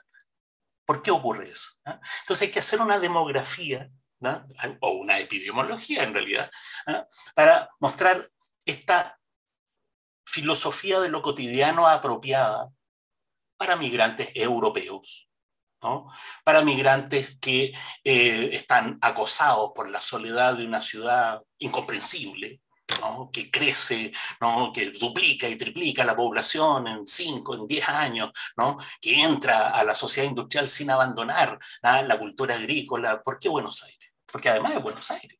Psicoanálisis llega a Mendoza, a Chubut, ¿no es cierto?, 30 años después. ¿ah? ¿Por qué el psicoanálisis Fíjate tú que hay un psicólogo social suizo que hizo su tesis, ya me acordaré cómo se llama, que hizo su tesis, ¿no es cierto?, en las representaciones sociales del psicoanálisis. Em, y entonces su pregunta es, ¿por qué el psicoanálisis no tiene ningún arraigo en Francia? Desde luego una tesis de los años 50, ¿ah? de fines de los 40. No tiene ninguna. Y yo ahora haría la tesis al revés. ¿Por qué el psicoanálisis se convierte en trending topic en Francia después de mayo del 68? ¿Te das cuenta? Una de las herencias de mayo del 68 es que el psicoanálisis se convierte en una moda intelectual. Eh, habría que hacer ese tipo de demografía, de epidemiología, ¿sí? para situar los análisis, ¿no es cierto?, eh, al estilo de Guattari, al estilo de Deleuze, de Guattari, digamos, porque Deleuze es un filósofo muchísimo más amplio que el antiedipo. Deleuze es un gran filósofo, Guattari es un, no sé, un profesor de filosofía, como puedo serlo yo, como puede ser un aficionado, ¿no? Entonces, digo ahí la, la diferencia, ¿no? Entonces, desde ese punto de vista, el antiedipo es un síntoma, no es una teoría, es un síntoma de una epidemia que está en pleno florecimiento en Francia, ¿no es cierto? Es como, es como la variante delta ¿ah? de el COVID del psicoanálisis. ¿ah? Tienes una efusión, todo el mundo se va a psicoanalizar. Al, Althusser, tú sabes que Althusser fue despedazado por la psiquiatría francesa durante toda su vida, desde que era joven, ¿no? Le aplicaron los tratamientos más salvajes, el electrochoque, el metrosol, ¿no es cierto? Todo, ¿sí? Y su última desgracia fue la más suave, porque hablaba, ¿no? Fue Lacan, ¿no? Eh, ya no tenía neuronas suficientes para resistir a Lacan, ¿no es cierto? Y finalmente terminó en un asilo, digamos. ¿ah? Eh, bueno, ¿qué decir? Eh, yo quiero decir que estoy absolutamente lejos de esa cultura psicoanalítica, eh, del, análisis de fenómenos culturales a través ¿no es cierto?, de esa cultura psicoanalítica que es sintomática de la soledad pequeño burguesa, sintomática del burocratismo académico. Lejos de eso. ¿ah?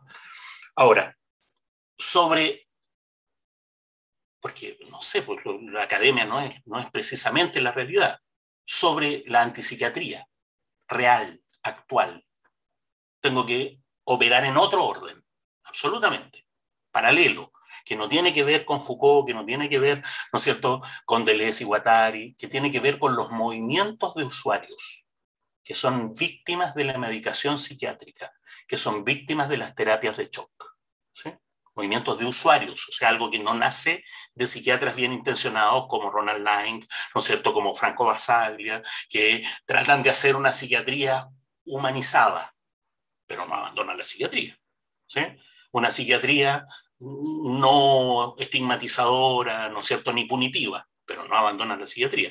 ¿sí? Esa psiquiatría que no es la de Foucault, ¿no? porque Foucault no, era psiquiatra, no trabajó nunca en un asilo, etc., que es la de la Basaglia, ¿no es cierto?, eh, Thomas Sass, qué sé yo. Esa psiquiatría de los años 60 no es la psiquiatría de los años 90 en adelante de los años 90 en adelante hay otro fenómeno que no surge de la de psiquiatras humanistas, principalmente, después se pliega, ¿no? que no surge del ambiente académico, sino que surge de asociaciones de usuarios en contra de la medicación y en contra ¿no de víctimas, de víctimas del electroshock, de víctimas, ¿no es cierto?, de los, de los opiáceos, de víctimas de las nuevas drogas esa antipsiquiatría es un alegato contra la, el fundamento, en mi opinión, ¿no? requiere un alegato contra el fundamento neurológico de la psiquiatría,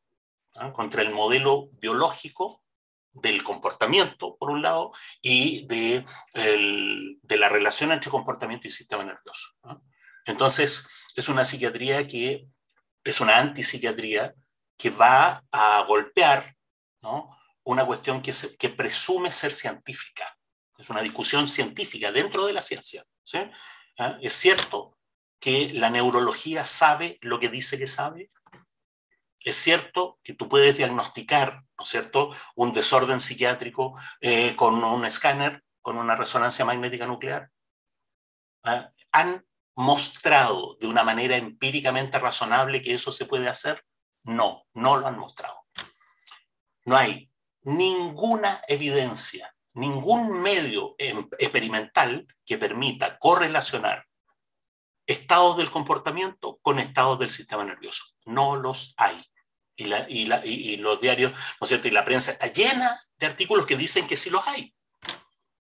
Entonces tú tienes que entrar a discutir con el artículo de prensa y con la fuente del artículo de prensa, que son las revistas neurológicas financiadas por por las compañías farmacéuticas y tienes que entrar a, discutir eso en términos científicos. Mire, es que los neurotransmisores no interactúan de esa manera. ¿no? Los, los, neurotransmisores tienen relaciones fuertemente no lineales entre sí. Y por lo tanto, usted no, no puede observar neurotransmisores en un cerebro vivo y funcionando. ¿no? Usted no puede considerar que una resonancia magnética que se demora dos horas y que es un promedio de 500 fotografías representa el estado mental que tiene una persona durante esas dos horas, y mucho menos el que tiene su vida cotidiana fuera del aparato del escáner. Entonces, no sé si te das cuenta, no es una antipsiquiatría académica, no está relacionada con la filosofía, ni siquiera con la psiquiatría humanista. ¿no? Es una antipsiquiatría que pelea contra un mal, contra una epidemia. Ahora sí, porque la epidemia del psicoanálisis es inocua no, pues todo el que quiera hacerse psicoanálisis que se lo haga en este minuto. En psiquiatría, hacerse psicoanálisis es lo más sano, ¿no? Yo creo que hacerse terapias cognitivas es más sano, pero bueno, y es más barato. ¿ah? Pero, pero, pero el psicoanálisis, a lo sumo, te deja igual.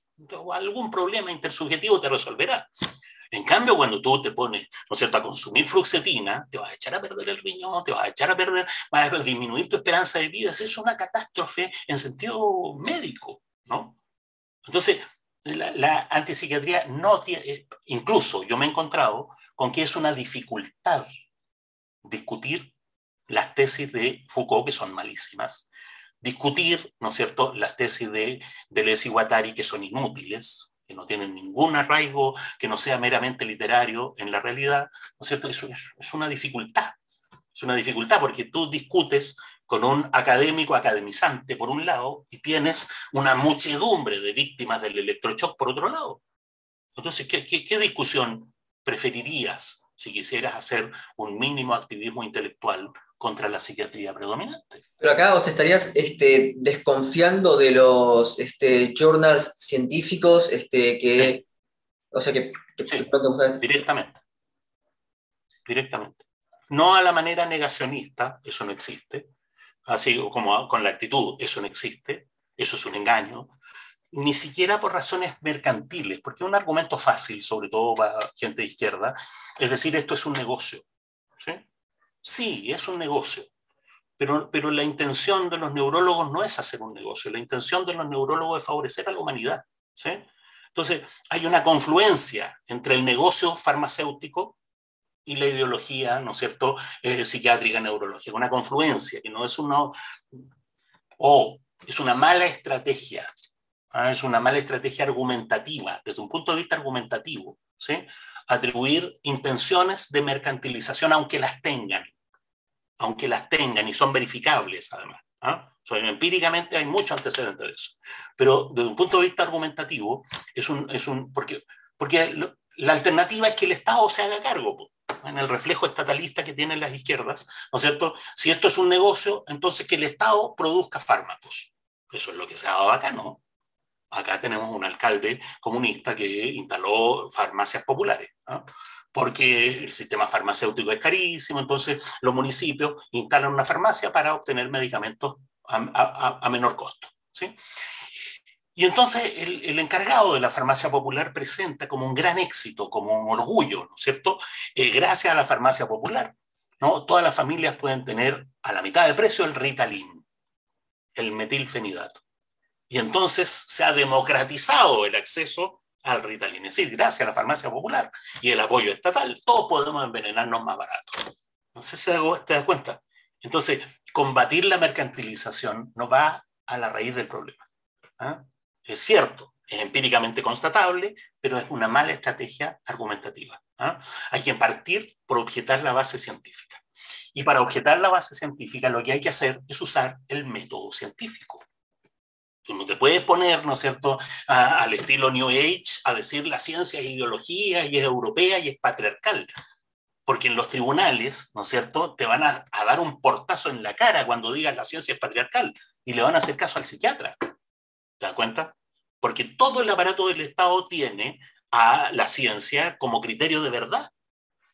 Entonces tú no sacas nada en un tribunal, ¿no es cierto?, con decir, es que los pueblos originarios usan la hierbita tanto, cuando el psiquiatra te dice, pero esa hierbita tiene un principio activo, ¿no es cierto?, que es perjudicial y es preferible que usted le dé fluoxetina. Te das cuenta que el, el problema es usar el método científico en lo que tenga de razonable para mostrar que ellos no han mostrado lo que dicen que han mostrado. ¿sí? Es lo que hace Irving Kirch, no sé si sabes, ¿ah? es lo que hizo Irving Kirch en Estados Unidos, las farmacéuticas para aprobar, ¿no es cierto?, los, eh, las drogas anti, los ansiolíticos, los, los, antidepresivos. Para aprobar los antidepresivos, para, que, para venderlos, ¿no? Para venderlos, tienen que ser aprobados por em, la DEA, ¿ah? por la Dirección de Drogas y Alimentos. Entonces, para que se los aprueben, ellos presentan estudios científicos, estudios de ciego y doble ciego, la farmacéutica. Entonces Irving Kirsch tomó los estudios presentados por las farmacéuticas a la DEA, por un acta de transparencia pública, acceso a la información, la DEA le pasó, esto es lo que las farmacéuticas presentaron y por eso les aprobamos, ¿no es cierto?, las drogas. Y lo que Kirsch mostró es que los estudios que las farmacéuticas presentan a la DEA ¿no? dan una garantía suficiente de eficacia clínica. Desde un punto de vista clínico, no está demostrado, ¿no? en la medida en que el método científico puede demostrar algo, pero no está razonablemente demostrado ¿no? que los antidepresivos sean distinguibles de los placebos. Fíjate que pasa una cosa que es muy interesante desde un punto de vista científico, ¿no? que los antidepresivos son distinguibles experimentalmente de los placebos, pero no clínicamente. ¿Te das cuenta? Entonces, si tú te quedas en el método científico a lo Bunge, son. Pero si tú profundizas un poco más, más allá, ¿no es cierto?, del tratado del método científico de Bunge, te encuentras con que hay estándares de validación del conocimiento médico, estándares científicos de validación del conocimiento médico que las farmacéuticas no cumplen. Y por lo tanto, los pacientes, si uno piensa en términos de salud pública, no tienen garantía, no hay una garantía razonable de que efectivamente estén tomando medicamentos que no tengan efectos secundarios, que hayan sido probados, qué sé yo. Entonces, es otra antipsiquiatría no tiene que ver. Respecto de esa tarea, como digo, Foucault, Deleuze, Guattari, son una dificultad. Una dificultad que te obliga a una guerrilla burocrática, porque resulta que eso es popular en las universidades, y, y fuera de las universidades tienes un mundo de asociaciones de víctimas de la psiquiatría reclamando por otra cosa. Teme un argumento concreto para llevarle a un juez, para que no obligue a medicar a mi hijo. ¿Puedes encontrar eso en la historia de la locura de Foucault? O sea, pero, eh, pero el, ¿es el método o la burocratización en, en este sentido? Lo que yo digo es que es perfectamente posible usar el método científico de manera adversativa. Usarlo de manera adversativa significa usar el método no para descubrir, para encontrar algo o para probar algo, sino para mostrar que lo que ellos dicen que han mostrado, no lo han mostrado. No sé si se entiende la figura. Lo cual responde a una burocratización en ese sentido. ¿Es una? Lo cual responde a una burocratización en ese sentido. Si muestran No, bueno, ahí, ¿por qué ellos no han logrado mostrar lo que dicen que han mostrado? ¿Ah? Eso, la pregunta retrocedería, ¿sí? Es porque la ciencia neurológica está atrapada ¿ah? de un modelo mecanicista, eh, está, hay, neurólogos, hay gente que se ha dedicado a la epistemología de la neurología, ¿ah? que han mostrado que hay un callejón sin salida en la búsqueda de la corriente principal de la neurología actual. Un callejón sin salida que deriva de una concepción mecánica del funcionamiento del cerebro. Entonces, eh, una neurología que no ha asumido la complejidad real del cerebro.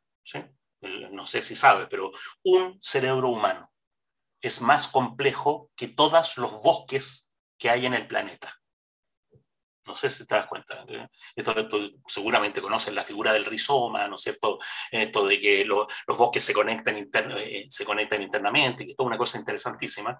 Entonces, o, los medios bioquímicos que tienen los árboles para comunicarse por las raíces, etc. El rizoma es físico, pero ¿ah? eh, los bosques son una cosa complejísima. Todos los bosques del planeta son una cosa complejísima. Un solo cerebro humano es más complejo que todos los bosques del planeta. ¿Te das cuenta? Y la neurología aborda ese sistema complejo como si fuese un sistema de partes. ¿ah?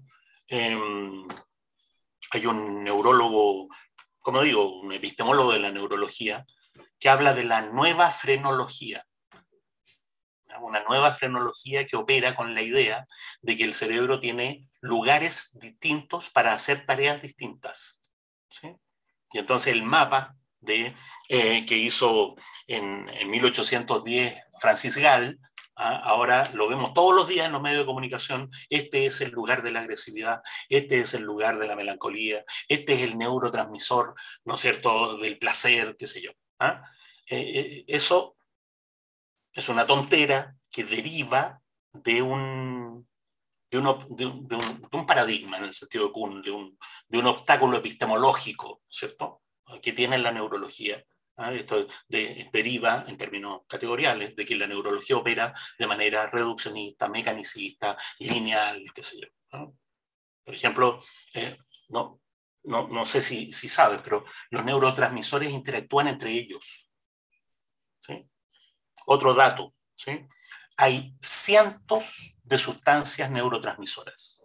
Cientos. ¿sí? Otro dato, las sustancias que operan de manera como neurotransmisora en el cerebro, en otros lugares del cuerpo, del cuerpo cumplen otras funciones. O sea, solo, solo una parte de los neurotransmisores son solo neurotransmisores. ¿sí? Eh, otro, otro dato, las interacciones entre los neurotransmisores son fuertemente no lineales. ¿sí?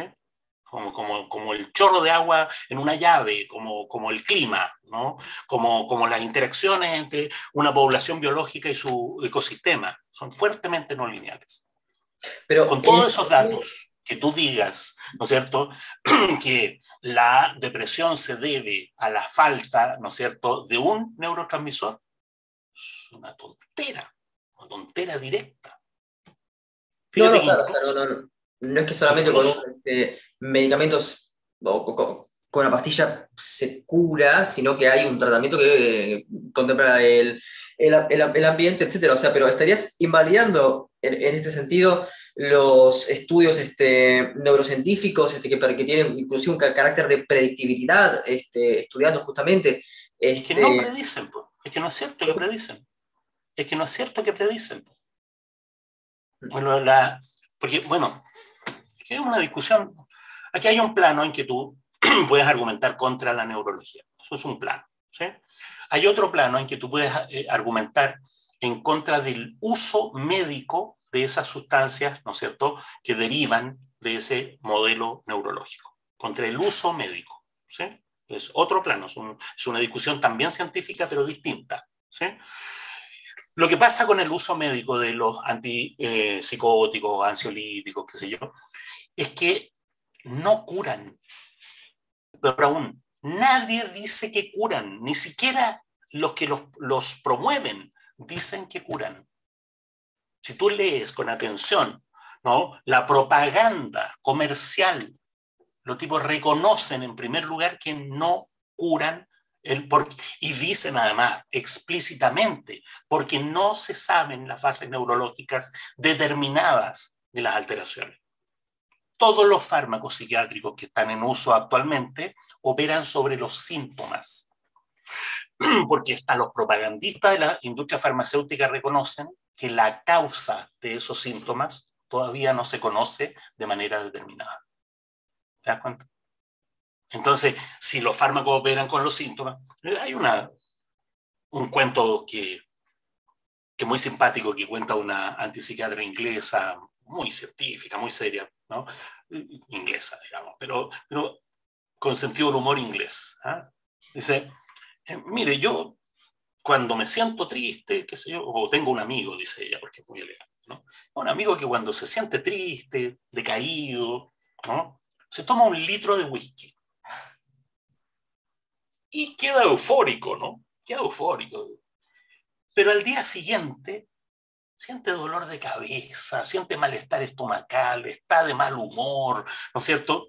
Y entonces dice, ah, lo que pasa es que me bajaron los niveles de whisky en la sangre. Y entonces, para compensar, se toma otro litro de whisky. No sé si te das cuenta. Eso es lo que ocurre cuando tú tomas un antidepresivo. Tomas un antidepresivo, ¿no es cierto? Y el antidepresivo tiene un efecto euforizante, la mayor parte de las veces como efecto placebo. La mayor parte de las veces.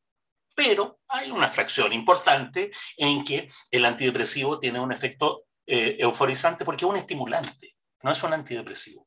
No, sé si sabes, pero la palabra antidepresivo no la inventaron los neurólogos. La palabra antidepresivo la inventó un departamento de comercialización, porque son pastillas que no operan sobre la depresión, no son antidepresión, no, operan sobre los síntomas. Entonces, si tú estás deprimido y te tomas un litro de whisky, probablemente, probablemente, no es necesario tampoco, pero puedas, ¿no es cierto?, sentirte eh, más alegre. Bueno, tomas un antidepresivo. Tiene un efecto, ¿no es cierto?, aumenta tu, no sé, tu sensación de bienestar. Dejas de tomarlo. Y entonces el psiquiatra te dice, lo que pasa es que le han bajado los niveles. Ah, oye, el antidepresivo aumenta los niveles de serotonina. No está probado. Pero ese es el discurso. ¿ah? No, está, no hay manera de probarlo, además. Pero el discurso es que aumenta los niveles de serotonina. Se te pasa el efecto del antidepresivo, te baja. Entonces tú te tomas otro antidepresivo. ¿No sale más barato tomarse otro litro de whisky? Como por supuesto vas a terminar con cirrosis. Por supuesto, vas a terminar alcohólico. Pero eso es lo que ocurre con los antidepresivos. Generan dependencia clínica, dependencia terapéutica y tienen efectos secundarios catastróficos. Y entonces tú ves, ¿no es cierto?, a los jóvenes universitarios atacados de obesidad monstruosa. ¿Ah? ¿Ves? Un, un joven, una niña, ¿no es cierto? Delgados como son los adolescentes, ¿no es cierto? Como es alguien a los 18 años que, que, fuma mucho, que come poco, que pasa toda la noche en vela, delgado. Y de pronto al semestre siguiente lo ves con 50 kilos de sobrepeso. De sobrepeso para su edad. Y la única diferencia ¿no? es que debido a su régimen de vida se ha sentido decaído y cayó en manos de un psiquiatra que le dio antidepresivo. La obesidad, estos cambios, ¿no es cierto?, de masa corporal son uno de los efectos secundarios más comunes de los antidepresivos.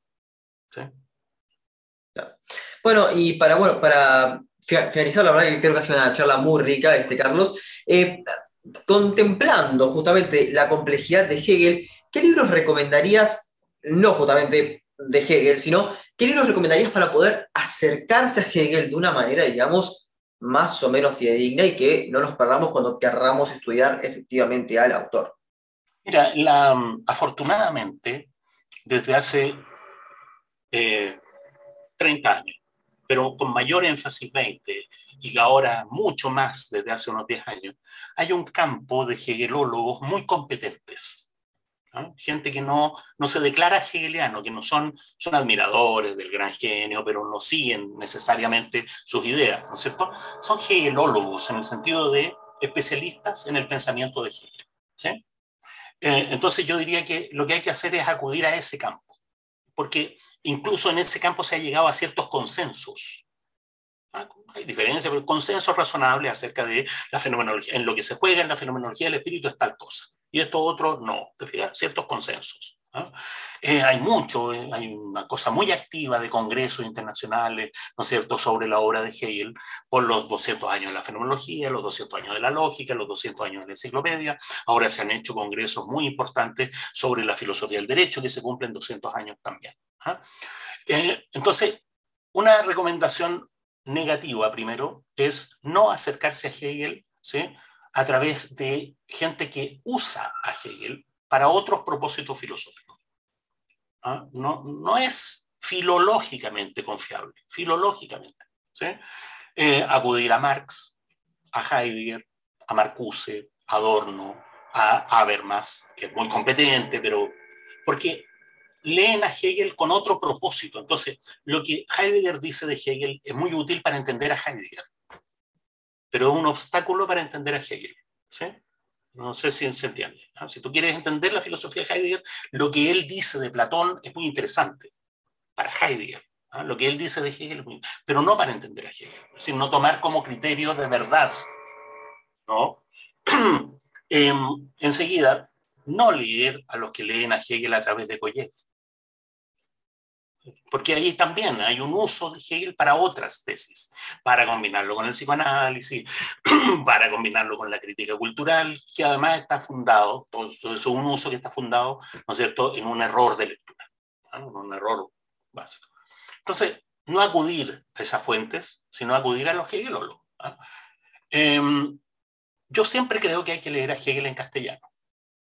Hoy es posible leer a Hegel en castellano. No, no, no, no se encalille, ¿no es cierto?, con clases de alemán porque no es necesario. El alemán filosófico de Hegel es muy interesante, tiene, es muy traducible al castellano.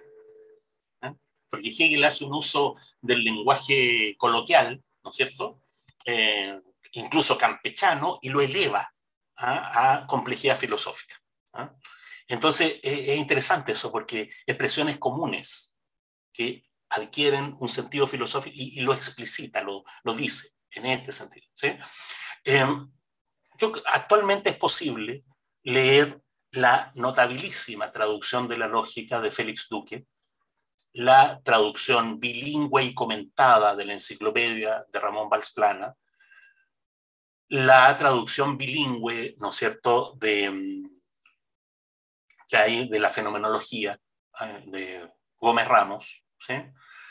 Fondo de Cultura sacó una nueva edición de la fenomenología de Gustavo Leiva, que corrige la fenomenología de Wenceslao Roses, que ya era muy buena, que ya era muy buena, pero la de Gustavo Leiva es mucho mejor porque tiene, tiene un prólogo muy instructivo, tiene un glosario, tiene una serie de herramientas, ¿no es cierto? Entonces es posible leer a Hegel directamente en castellano en sus obras principales. ¿ah? Hay muy buena traducción de fe y saber, de la diferencia entre Schelling y Fichte, etc. Eso, entonces, si uno quisiera leer directamente a Hegel, se puede. Pero no es adecuado. O sea, cualquiera que lo haya intentado se da cuenta que hace falta leer sobre Hegel para leer a Hegel. Y ese sobre Hegel es un campo de especialistas que tienen un relativo diferencias interesantes, pero para especialistas también, entre ellos, pero un, consenso relativo acerca de la obra. En, castellano, Félix Duque, Sergio Pérez Cortés en México, que ha hecho un trabajo notable en el ámbito de la filosofía política, ¿sí? Ramón Cuartango en España, em, desde luego Ramón Valsplana eh, en castellano. En francés, Pierre-Jean Lavarrière, y Gwendolyn Jansek, que siempre trabajaron juntos. ¿sí? Eh, en alemán hay, ¿no? Los, editores de las obras eh, críticas de Hegel son todos competentes en la obra que editaron, Ludwig von Siep, qué sé yo, hay, hay, varios, pero, pero asumo que el alemán está más lejos para nosotros, que nosotros podríamos leer en castellano, en inglés, Terry Pinkard, ¿no es cierto? Em, Robert Pippin, que se bajó de los Ent una vez que había terminado, ya habían destruido el anillo, entonces Pippin va a dedicarse a Hegel. Eso es eh, la, la, el, ¿cómo se llama? La, la, precuela o la post, ¿no es cierto? Es que Robert Pippin se dedicó a Hegel. Entonces, en inglés, en, en castellano en primer lugar, solo un filósofo nazi pudo decir que el ser habla en alemán. No, yo creo que el ser habla en castellano y en todos los idiomas, digamos. Em, entonces, en castellano, como digo, Duque, Valsplana, Cuartango, um, Pérez Cortés, eh, Gabriela Mengual. Gabriela Mengual es un cura que se especializó en la, en en la moralidad, en el ámbito de la moralidad y, en la religión. Tiene escritos sobre y traducciones sobre la filosofía de la religión español. En inglés, como digo, Pinkard, Holgate, eh, Pippin. Eh, en francés, eh, Lavarrière. Hay un, un, traductor que se llama Lefebvre, que tradujo la, la fenomenología pero en, Francia llamarse Lefebvre es como llamarse Pérez, digamos. Entonces hay que distinguir bien qué Lefebvre es. Me refiero al traductor de la fenomenología, no a Henri Lefebvre, que, a uno de los Henri Lefebvre famosos. Eso. Entonces, ahora, si hubiera que empezar por empezar, yo lo primero es leer la biografía de Terry Pinkard. es muy buena, tiene 900 páginas, está en castellano. Eh, leer, para mí una gratísima sorpresa encontrar que el Hegel para principiantes, ¿ah? de la colección que no se llama para principiantes, se llama For Dummies. Em, em, curiosamente, no sé quién es el autor, lo tengo el nombre, pero no, no tengo más referencia de él, eh, muy informado. O sea, es un milagro encontrar textos de divulgación que no acojan los mitos. Eh, Hegel, protofascista, autoritario, patriarcal, europeo centrista, sino que se atengan al autor en su contexto, en su lenguaje. Entonces, ese Hegel para principiantes es una, una cosa interesante. Yo no comparto, porque uno adquiere el vicio de, ir a la minucia, 40 años leyendo textos de Hegel, no comparto la visión de ninguna de estas personas completamente. ¿Ah? Pero eso es una vanidad de intelectualoide, digamos. ¿ah? Creo que son fuentes plenamente confiables, extraordinariamente útiles. O si no, recomendar los libros de Carlos Pérez también. Bueno, yo creo que para poder ingresar a Hegel hay que leer sobre Hegel. Eh, exactamente el libro que recomiendo. Así que bueno, Carlos, gracias por tu tiempo y bueno, antes de dejarte ir, quisiera que, que, nos recomiendes, como es costumbre en este programa, este, algún libro que estés leyendo o que simplemente te gustaría recomendar. Puede ser de ficción o de no ficción. En primer lugar, te agradezco la invitación, la variedad de los temas. qué bueno que hayamos podido conversar sobre temas muy distantes como antipsiquiatría, Hegel, América en la historia, etc. Em, te agradezco que no me hayas preguntado nada contingente. Em, te agradezco la paciencia para las explicaciones, estas como entusiasmadas que, doy a veces excesivas. Em, en este, en este momento, desgraciadamente, ¿no? desgraciadamente para mí incluso, estoy leyendo la lógica de Hegel, no la puedo recomendar, porque estoy haciendo un curso sobre eso, entonces estoy metido ahí en las esencialidades. Em, pero para mantenernos en el campo de las cosas que hemos conversado, em, yo les recomiendo la biografía de Pinkart. tiene muy buen humor, y eso es, extraordinario, extraordinario tratándose de Hegel. Un libro que eh, el mismo autor dice, si usted quiere leer la biografía, lea estos capítulos y no los capítulos teóricos. Si usted quiere seguir la trayectoria intelectual, lea los capítulos más teóricos. Es, es, muy bonito eso. La biografía de Pinkard es una manera muy interesante. Eh, conseguirla en internet, en PDF, digamos, ¿ah? porque es un libro enorme y, y, los libros están cada día más, más caros. Y accesibles y más que nada para los que, bueno, para los que vimos en, en, en Argentina, conseguir un libro de 900 páginas es una inversión no, importante. Está, está en, si lo buscas con paciencia, está en PDF en internet. Así que bueno, Carlos, te agradezco mucho. No, no, hubo justo una, una interferencia. Te agradezco mucho por tu tiempo, Carlos, y bueno, espero que en algún momento puedas estar en, Argentina e incluso participar en nuestros eventos en vivo, en vivos, en, diálogos, bueno, que tenemos a muchos este, marxistas, también hay liberales, este, y estamos buscando gente especialista en Hegel, justamente para discutir esto en vivo con nuestros, este, este... No, yo, yo encantado, a mí siempre me gusta ir a Argentina eh, y también a Buenos Aires. Bien, bien, la, palabra que se me fuera, audiencia, para que nuestra audiencia pueda, pueda comentar en vivo y estuviéramos interactuando con ellos. Así que, Carlos, bueno, te mando un fuerte abrazo y bueno, eh, seguimos en contacto.